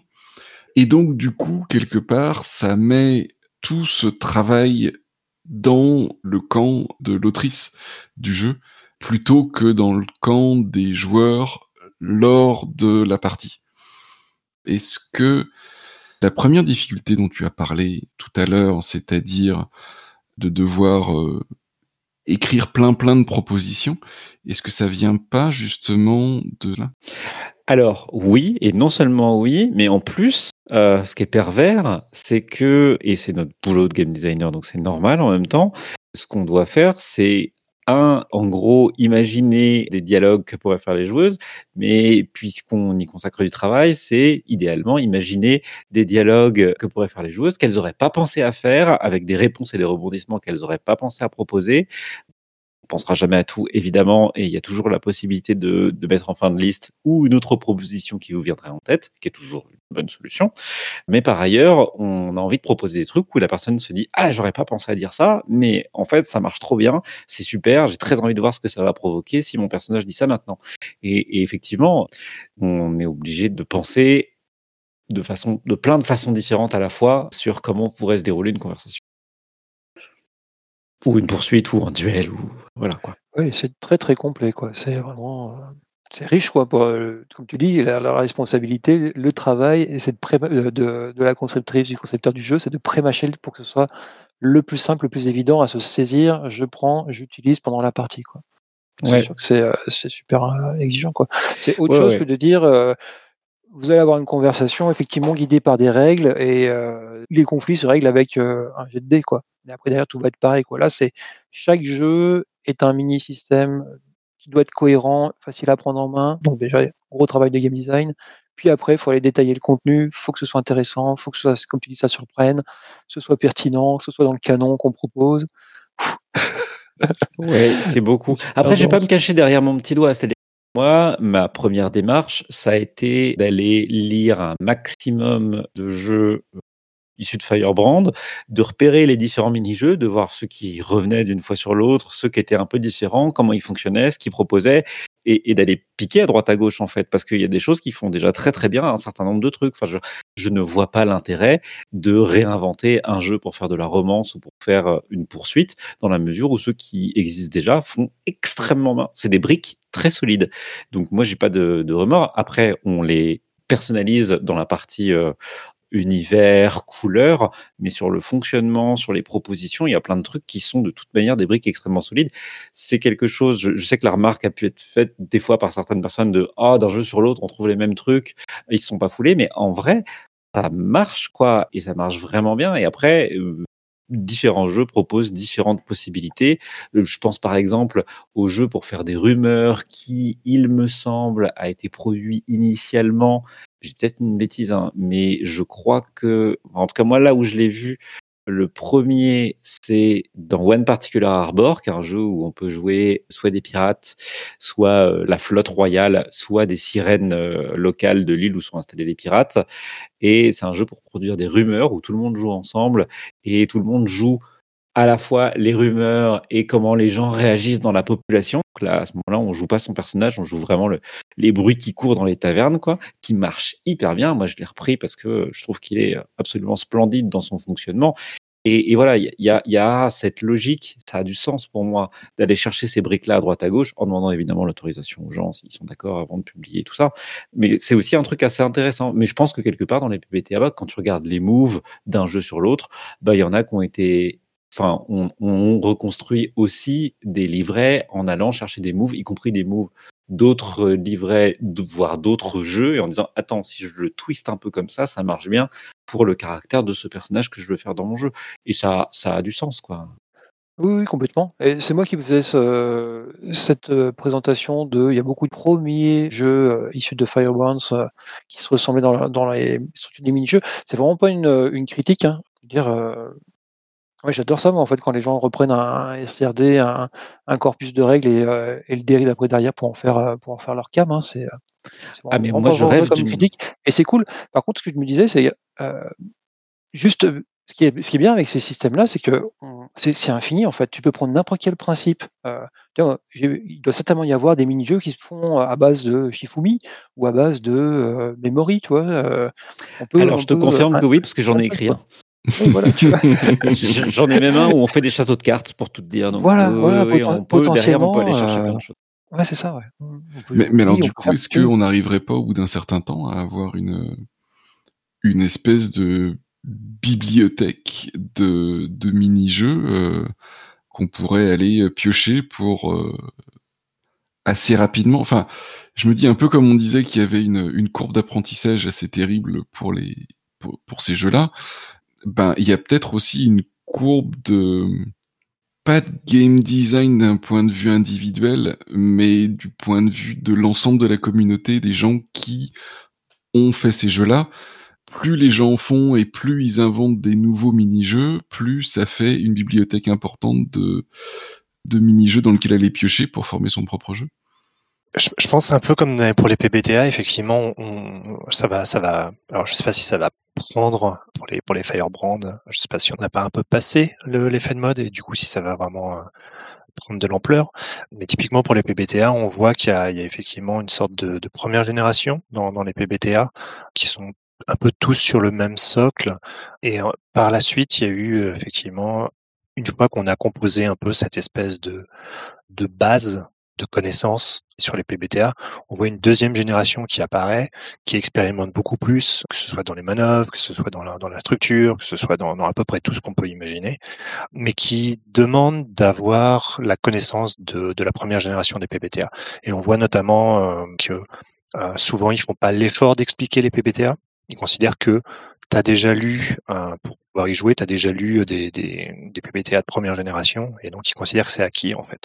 Donc on peut effectivement avoir ça, euh, on va probablement avoir ça sur les euh, sur les Bob, sur les Belonging, ça Belonging, on peut avoir ça sur les Firebrand, mais tu as toujours cette espèce de, de cycle, effectivement, d'abord de, de première génération qui va rester assez proche, assez fidèle de l'existant, et qui va le développer un petit peu, et pour ensuite voir apparaître une deuxième génération qui, elle, casse un peu tout, révolutionne et euh, vraiment expérimente en, faisant vraiment des choses un peu plus folles, mais qui suppose que le, public a la connaissance de, des jeux de première génération. Et après, moi, oui, à ma connaissance à l'heure actuelle, il n'y a pas de, de mise en commun de mini-jeux. Il n'y a pas une base de données des mini-jeux. J'imagine que ça pose des problèmes de droit. Néanmoins, euh, je crois que ce serait un truc chouette, intéressant, voire souhaitable, que ça donnerait des outils très forts pour des game jams, d'avoir ouais une boîte à outils de mini-jeux en disant tu peux composer ton jeu maintenant à partir de ces briques-là, elles sont bien en place, elles sont solides, on sait qu'elles tournent, tu peux les personnaliser à tel, tel et tel endroit pour ton jeu et euh, ça marchera bien. Et oui, une sorte de, SRD, mais, mais comme pour l'instant ça s'est composé à droite et à gauche et à peu près que chez des indés, à ma connaissance, il n'y a pas de grosse boîte qui s'est emparée de, ce format-là pour proposer des choses. On n'y est pas encore et moi, je ne sais pas s'il y a jamais eu un effet de mode là-dessus, ou alors il a été très léger. Il y a eu de la production. Quand on regarde les années, c'est aussi des années de Covid, donc elles sont pour moi un peu piégeuses en termes de euh, qui a eu du temps pour écrire des trucs. Et je pense que c'est un facteur à, prendre en compte aussi là-dedans. Mais en tout cas, je crois que c'est un format de jeu intéressant, riche. C'est un très beau défi de game design quand on veut écrire euh, et proposer des, des façons différentes de, de, raconter des histoires. Donc moi je suis assez convaincu, je prêche un peu pour ma paroisse, je viens d'écrire un jeu de, dans sur ce format-là, mais euh, mais euh, mais c'est aussi parce que je pense qu'il y a un vrai truc à faire avec et euh, qui sortent un peu des sentiers battus, puisque à nouveau hein, en 4-5 ans, vu la profusion de production indé qu'il y a à l'heure actuelle, qu'il y ait eu que 45 jeux sur ce format-là, c'est très peu en réalité. Surtout que dedans, quand on regarde la, variabilité des mini-jeux au sein de, chacun de ces jeux, finalement, on se retrouve avec une palette d'une probablement pas plus d'une quarantaine de mini-jeux, même sûrement moins, parce que chaque jeu compte en général à peu près une dizaine de mini-jeux, et que sur cette dizaine de mini-jeux, il y en a au moins 7-8 qui reviennent d'ailleurs. quoi. je serais étonné qu'il y ait plus d'une vingtaine de mini-jeux différents, clairement. Bah maintenant, si. Je te garantis que si. Parce que pour le coup, moi, comme c'est un jeu de campagne, et avec l'idée de faire des mini-jeux dédiés à des factions, ou alors faire des mini-jeux qui ne peuvent exister que en fonction de telle ou telle circonstance, genre tu as joué à ce mini-jeu avant, donc ça débloque un autre mini-jeu, parce que l'idée de trucs verrouillés qui se débloquent m'intéressait, qui, vient d'un autre jeu que je trouve extrêmement riche et dont je vais parler d'ici pas très longtemps.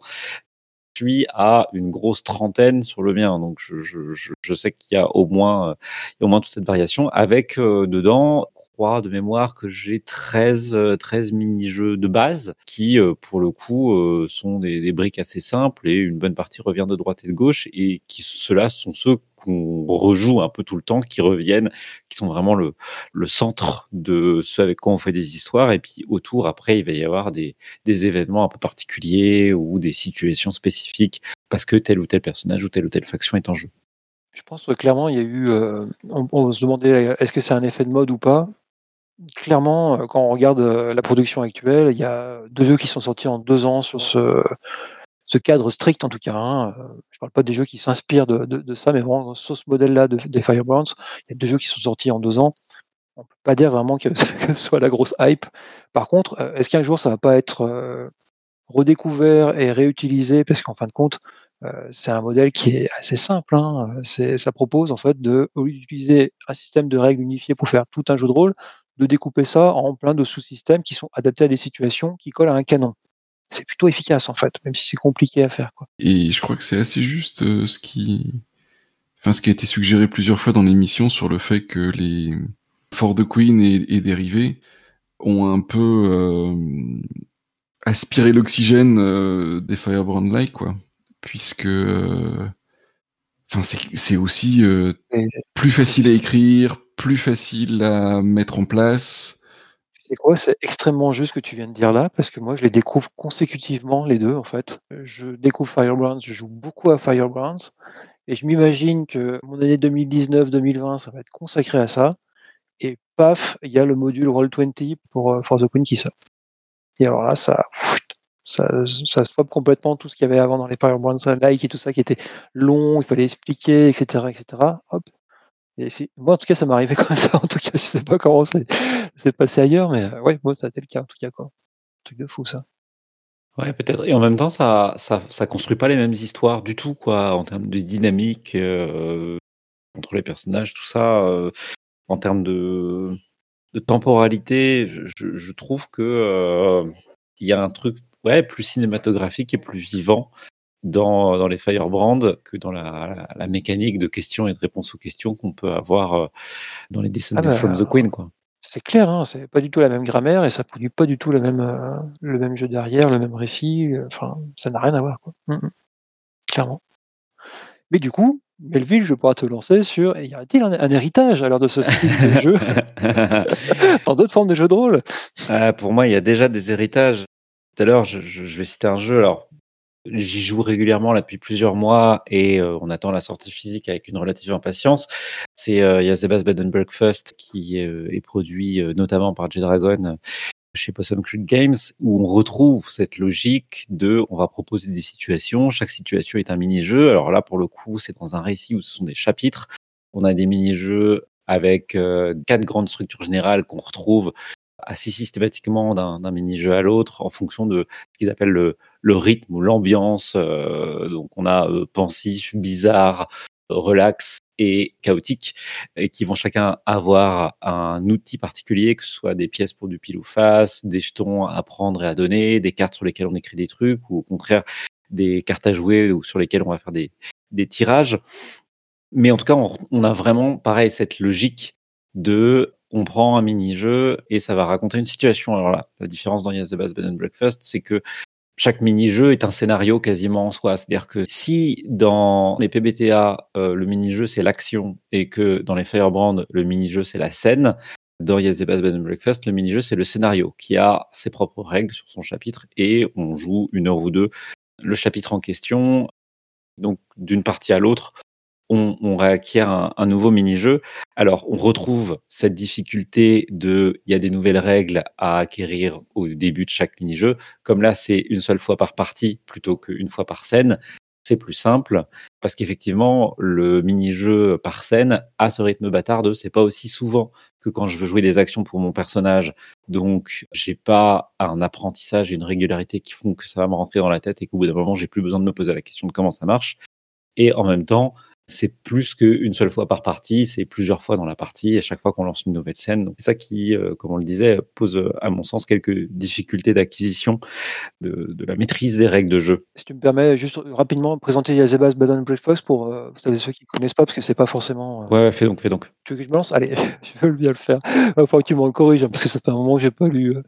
Yazebas Bad and Breakfast, en fait, l'idée c'est. bon, alors, le, au niveau de l'univers, c'est très simple, c'est une maison de sorcière, euh, une sorcière qui a euh, troqué son cœur en échange d'une euh, bicoque dans une forêt, c'est ça? Melville, tu m'arrêtes si j'ai une bêtise? Ouais, c'est ça, d'une grande maison qui est un bed and breakfast, au sein duquel elle a du personnel et puis des clients, des, gens de passage qui vont euh, habiter et manger dans le bed and breakfast.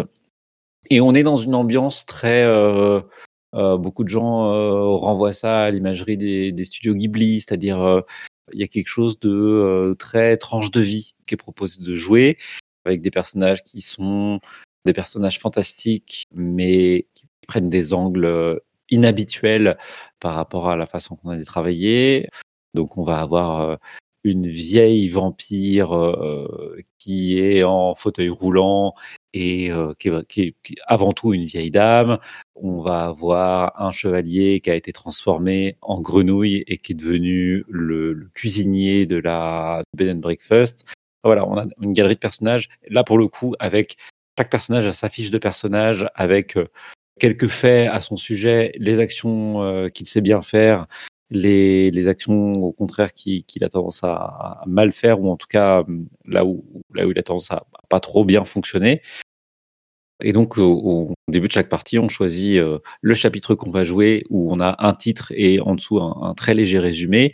Pour chaque chapitre, il y a des personnages obligatoires, parce qu'il y a toujours une petite nouvelle qui explique la situation. Par exemple, il est temps de faire le linge, il y a machin et machin, et on a toute une, toute petite nouvelle qui explique pourquoi tel et tel personnage se retrouve à faire le linge. Et donc ces deux personnages-là seront obligatoirement présents dans le chapitre qu'on va jouer. Et puis, s'il y a plus de personnes qui jouent, les autres peuvent choisir du personnel ou des clients de Bed and Breakfast qui seront présents en plus dans le, dans le chapitre. Et ensuite, on lit donc la petite nouvelle introductive, les règles spécifiques à ce chapitre et roule ma poule, on, on raconte ce moment-là de, vie. Oui, merci, c'est très complet. Ouais. Et du coup, voilà, comme tu disais, la particularité, c'est que c'est à la fois un livre, et chaque chapitre va glisser de euh, la petite euh, nouvelle d'introduction à un mini-jeu, et c'est, en tout cas, on suppose, je ne sais pas s'il y a un lien, DJ Dragon s'est exprimé là-dessus, s'il y a un lien direct avec les Firebrands ou pas, mais c'est clairement le principe euh, qu'on retrouve. Quoi. Je ne saurais pas dire. En tout cas, pour moi, ça me paraîtrait étonnant que ça n'ait pas été vu, pensé, imaginé, euh, même si c'est pas forcément une intention initiale, mais qu'en tout cas que le lien n'ait pas été mentionné ou, perçu à un moment, parce qu'il y a cette même idée de subdivision des situations et de règles dédiées pour chaque type de situation, avec des règles qui vont produire une cohérence ludonarrative spécifique pour la situation en question. Quand on joue, je parlais tout à l'heure d'un des mini-jeux où on doit faire une tournée de linge, les règles font qu'on a vraiment la sensation d'être en train de faire du linge avec un truc un peu rébarbatif, répétitif. Un moment de la partie où on a l'impression qu'on est arrivé au bout et en fait on se rend compte qu'il en reste encore plein. et, et ça, ça fait vraiment bien le job de ce point de vue-là il y en a plein d'autres. Il y a énormément de, chapitres et de jeux. Alors pour le coup, là, c'est un jeu qui euh, encore est, est, est d'un autre niveau de complexité en termes d'écriture, parce qu'il y a beaucoup, beaucoup, beaucoup, beaucoup de contenu. Et puis par ailleurs, après, il développe des trucs euh, dont j'ai été m'inspirer, avec une logique de euh, chapitres et de, de personnages bloqués, notamment qu'on va débloquer en jouant un chapitre qui va nous donner accès à un nouveau personnage auquel qu'on pourra utiliser par la suite et ils ont tout un truc avec, en gros, on gagne des autocollants. On joue les chapitres en fonction de comment on les termine. On gagne des autocollants qu'on va ranger à des endroits qu'ils appellent des étagères, qui vont permettre de développer, débloquer des nouveaux chapitres, des, évolutions dans le bed and breakfast. Donc il y a ce côté un peu euh, jeu legacy, mais qui permet aussi de produire une narration de long cours avec des personnages qui vont connaître des évolutions entre où ils sont au début du bed and breakfast et ce qui leur arrive par la suite. Le tout sans avoir une structure en, en campagne vraiment avec un, une grande trame déjà donnée, mais vraiment un truc qui se construit touche par touche et vraiment à travers les règles. Et puis ce côté, euh, on commence la partie, quel chapitre voulez-vous jouer quoi? De Ouais. mémoire, c'était ça. Hein c'est, on a Tout au à fait. départ euh, moins d'une dizaine de chapitres, mais vous voulez commencer par quel chapitre alors? On va faire euh, la chasse aux, aux lucioles ou on va faire la corvée de linge? Est-ce qu'on va aider la machine à faire son concert de rock, etc., etc. Donc là encore, une grande liberté et après euh, à nous de faire de- dans nos têtes euh, en discutant le lien tout ça. Quoi. Parfaitement. Ça ressemble beaucoup, il va falloir aller poser la question quand même. enfin bref, en tout cas, moi, ça, ça me paraissait évident ouais, quand j'ai vu le, le jeu sortir et être annoncé que c'était c'était très lié. Quoi. En plus, on était à peu près dans ces années-là. Quoi. Donc euh, le futur euh, des jeux indés, c'est les mini-jeux, quoi. Eh bah, le, le futur du jeu de rôle, mon, mon cher ami, et le passé même du jeu de rôle, à la base, c'est des mini-jeux quand même. c'est des mini-jeux, des, euh, des- pas des jeux en une page. Ça fait, ça fait des années qu'on fait des, jeux en une page ou qu'on fait des, des clones de oui, oui, en moins, en, moins en, plus expurgé, en etc. etc. Oui, oui, oui, mais, mais, mais, mais mini-jeux dans le sens euh, jeu dans un jeu, euh, des sous-systèmes bien séparés les uns des autres et pas juste envisagés comme un sous-système qui va te donner des jetons qui vont te permettre de faire un autre truc dans un autre sous-système, etc., etc. Plus des jeux qui se voient comme des moments séparés avec leurs règles propres, etc., etc. Et en même temps, quand tu regardes le, jeu de rôle traditionnel, on est déjà dans des logiques de cet ordre-là. C'est-à-dire qu'il y a un truc qu'on n'a pas trop dans les qui je pense pourrait exister, c'est de la conversation libre de voilà, il se passe ci, on fait ci, on fait ça. Et puis à un moment, on arrive à une situation, par exemple, je joue à Donjons et Dragons, on arrive à une situation de combat, hop, on rentre dans le mini-jeu combat. On tire l'initiative, on va jouer en tour, ce qu'on ne fait pas le reste du temps. On va regarder les points de vie, on va utiliser des manœuvres et des trucs. Ou alors, on joue à Rêve de Dragon. À un moment, il y a quelqu'un qui veut lancer un sort et il va faire le mini-jeu de monter dans l'état médiane du rêve pour aller chercher euh, ses points de rêve pour lancer son sort. Ou dans, euh, dans euh, Dans Cyberpunk. Shadowrun, il y en a un qui se connecte et là, d'un seul coup, il y a tout le monde qui s'emmerde pendant trois heures. Euh, Alors, oui, parce que c'est des choses qui sont prévues que comme des jeux solo. Enfin, en tout cas, le, ce que fait le, le, le, le runner dans, dans Shadowrun, c'est un jeu solo et en même temps, tout le monde est obligé d'attendre pendant qu'il le fait. Et c'est peut-être ça qui fonctionne pas très bien. Mais en tout cas, c'est un mini-jeu et il pourrait être pensé différemment. Et je pense qu'un Firebrand très ancré sur une logique de Shadowrun ou Cyberpunk pourrait penser un mini-jeu qui soit un mini-jeu d'intrusion numérique et qui implique des interactions entre les personnages. Donc voilà, il y, a- des choses qui, se pensent, mais en tout cas, on est déjà dans ces logiques de, mini-jeux dès le jeu traditionnel, en fait. C'est juste que Baker l'a pris par l'angle de l'interaction et de la conversation, plutôt que le prendre par l'angle de la règle, le vidage de jauge ou le remplissage de jauge et le fait de euh, réussir ou échouer une série de jets de dés. Mais fondamentalement, on est dans des logiques relativement proches. Yes. Est-ce qu'on commence à arriver à la fin de notre chronique sur les Firebrand-like On n'a pas beaucoup cité de, de, de jeux euh, Firebrand, on en a cité 3-4, je pense. Ouais, ça... Ouais, ça mériterait de mettre une liste de refs euh, accompagnement du podcast. Oui, Parce que par exemple, on n'a pas parlé de Char House et je trouve que c'est dommage parce que il est vraiment très particulier dans le domaine. Parce que pour le coup, euh, il n'y a pas de faction. euh, c'est beaucoup plus chill dans ce que ça propose de raconter. euh, et, C'est et- sur la coloc, c'est ça ouais. c'est ça. Et pour le coup, on est sur du drama, euh, bah, petits enjeux quoi. Euh, je n'ai pas lu euh, Miss euh, Bernsberg, euh, l'école des, pour les jeunes filles, tu sais. Euh, je sais pas qu'est-ce que ça donne celui-là. Pareil, il doit être très spécial aussi. Non, non, celui-ci, je l'ai pas lu, donc je suis incapable de te dire. euh, il- Pareil, tu vois, ça parle de euh, chaîne de chaîne de rumeurs, de gossip. euh, et Action Vérité quand même. T'as un petit Action Vérité qui, a, qui, a qui doit être sympa à lire. Fun. Oui. On n'a pas parlé de Preparing for Paris. Ça a l'air génial. C'est des ados, des ados sportifs qui se préparent pour le prochain JO. Ça va être excellent, quoi. Déjà, le Aces in Space, il a l'air assez. Je l'ai pas joué, je l'ai lu, ça a l'air dingo. hein. c'est quoi le pitch, hein Aces in Space? Tu joues des stars de course spatiale qui se tirent la bourre. Donc, c'est un hybride entre Firebrand et euh, Superstar Racing Icons avec euh, un système de célébrité en ligne et euh, ouais, des espèces de clans, plus ou moins, enfin de gangs de gens qui se font la course. Et tu tout un truc autour de la toxicité des personnages aussi qui a l'air assez surprenant. Enfin voilà, et puis pour le coup, il a une subdivision de ses mini-jeux qui est plutôt maline, euh, avec des jeux de setup, des jeux dans l'espace, des jeux d'action, des jeux personnels et un jeu pour finir. Et vraiment, il a c'est, presque chapitré dans les mini-jeux. En tout cas, ça aide à, sélectionner les, jeux aussi, ce découpage thématique là. C'est assez malin. Dans les jeux excellents, il y a Forza Honor qui permet de jouer du Shira. Et euh, pour l'avoir testé, c'est très rigolo. Ça marche bien. Jouer des princesses qui, euh, qui prennent les armes pour faire la rébellion reconstruire le corps d'armée des princesses pour aller reconquérir sa, planète. Où il y avait, euh, jamais testé, mais pendant très longtemps, euh, resté un, truc sur ma table, euh, Divine Mundane, où c'est un peu Innominé Satanis Magnus Veritas de la romance, quoi. tu as un ange, un démon, une mortelle au milieu, qu'est-ce qui se passe?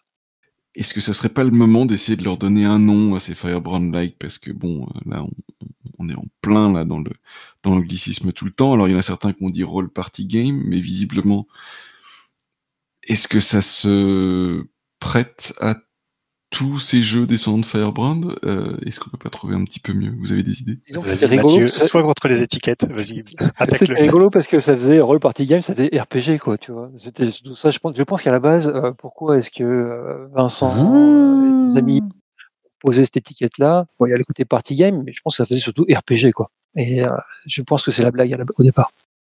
Ah mais du coup, si tu le, le nommes en utilisant alors par contre, c'est role-playing, c'est role-playing party game, donc c'est RPPG par contre.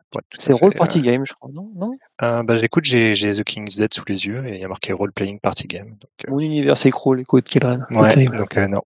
Faut trouver une autre explication. Moi, en tout cas, je suis pas à l'aise avec party game parce que je vois bien d'où ça vient avec la logique de mini-jeu, mais en même temps, le party game, effectivement, fait penser à Mario Party. Il y a un truc très euh, silly, très euh, on est là pour rigoler bêtement, que j'adore dans Mario Party, mais je trouve que c'est pas exactement le type de narration que proposent les jeux Firebrand dérivés, qui ont quand même un côté beaucoup plus euh, drama. Et puis les jeux, mine de rien, même s'ils sont pas vraiment connectés aux autres, ils se connectent aux autres par le récit, c'est-à-dire que les personnages changent, les relations entre les personnages changent d'un mini-jeu à l'autre.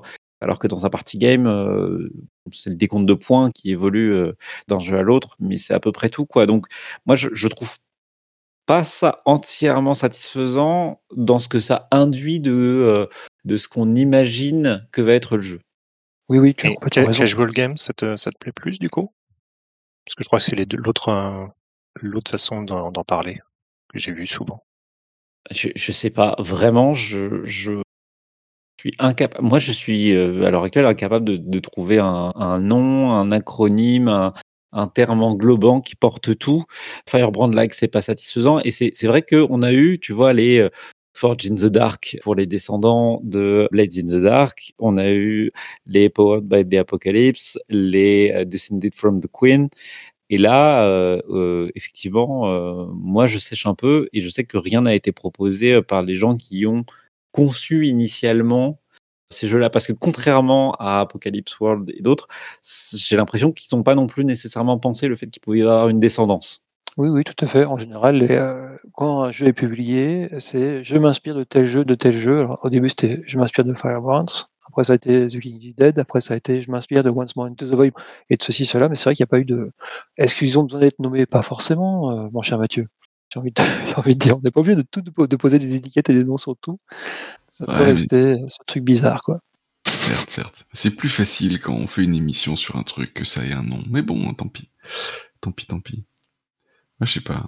Les escarbilles, moi j'aime bien. Les, les brandons là qui, qui t'envoient des, des fragments de, de braise un peu partout pour enflammer ton imagination et faire du drame.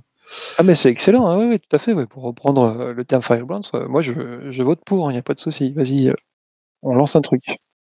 Allez, eh ben disons ça.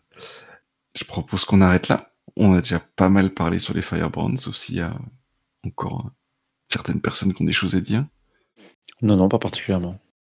Yes. Eh ben, merci beaucoup. C'était vraiment top euh, de parler avec vous de, de ces jeux qui n'étaient pas forcément aussi connus que euh, les grands frères euh, PPT1 ou, euh, ou les grandes sœurs Bob, mais que clairement il y avait du potentiel au niveau de ces jeux-là. J'espère que ça a donné plein d'idées. Enfin, en tout cas, dans le chat, là, on est parti à parler de Firebrand Cyberpunk, de Firebrand Dune, enfin, bref. Et, et toutes les idées que vous, vous avez, auditeurs et auditrices. Sur ce, merci encore et bonne soirée. Bonsoir. Bonsoir tout le monde. Et à bientôt. Au revoir.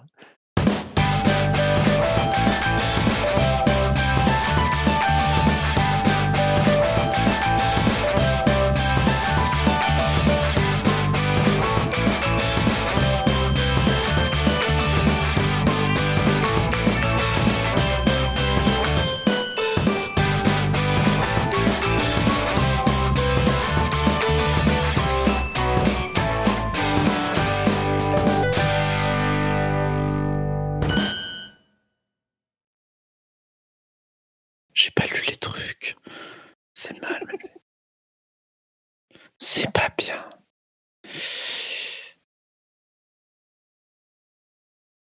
Moi, je vais parler d'Iazébar à un moment, hein, je préviens. euh, Yes. ça me paraît inéluctable. C'est d'ailleurs un, un des trucs qui est bizarre dans ce jeu-là. Ça se dit party game. Party game, c'est plutôt 8 et 9 joueurs. Moi, j'ai beaucoup joué à ces jeux-là à 3, quoi. Pas... Eh ben, écoute, moi, j'ai 40. essayé à 3 et je trouve que ça marche pas bien. En dessous de 4, je trouve que c'est. On commence le podcast? Vas-y, Sarah Dorlist, T'as pas commencé là déjà? Vas-y, allez, c'est parti. dans le numéro 4990. Non, mais il y a une seconde, tu te plaignais qu'on parlait pas.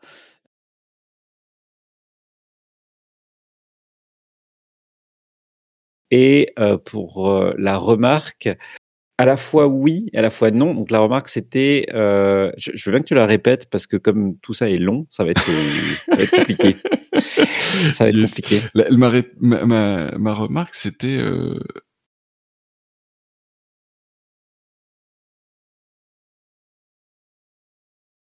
Et vous dites même pas bonsoir au public. Bonsoir. Bonsoir tout le monde. Euh, passez une bonne so- et à bientôt. Au revoir. Très très naturel, parfait.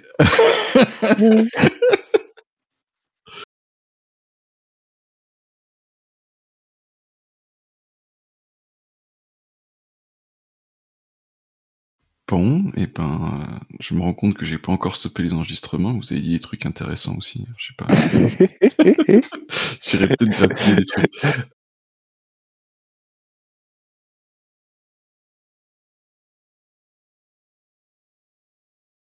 Oui, c'est un Firebrand, ça. Ah ouais. Ah c'est marqué dès le début. Euh, C'est c'est marqué sur la couverture.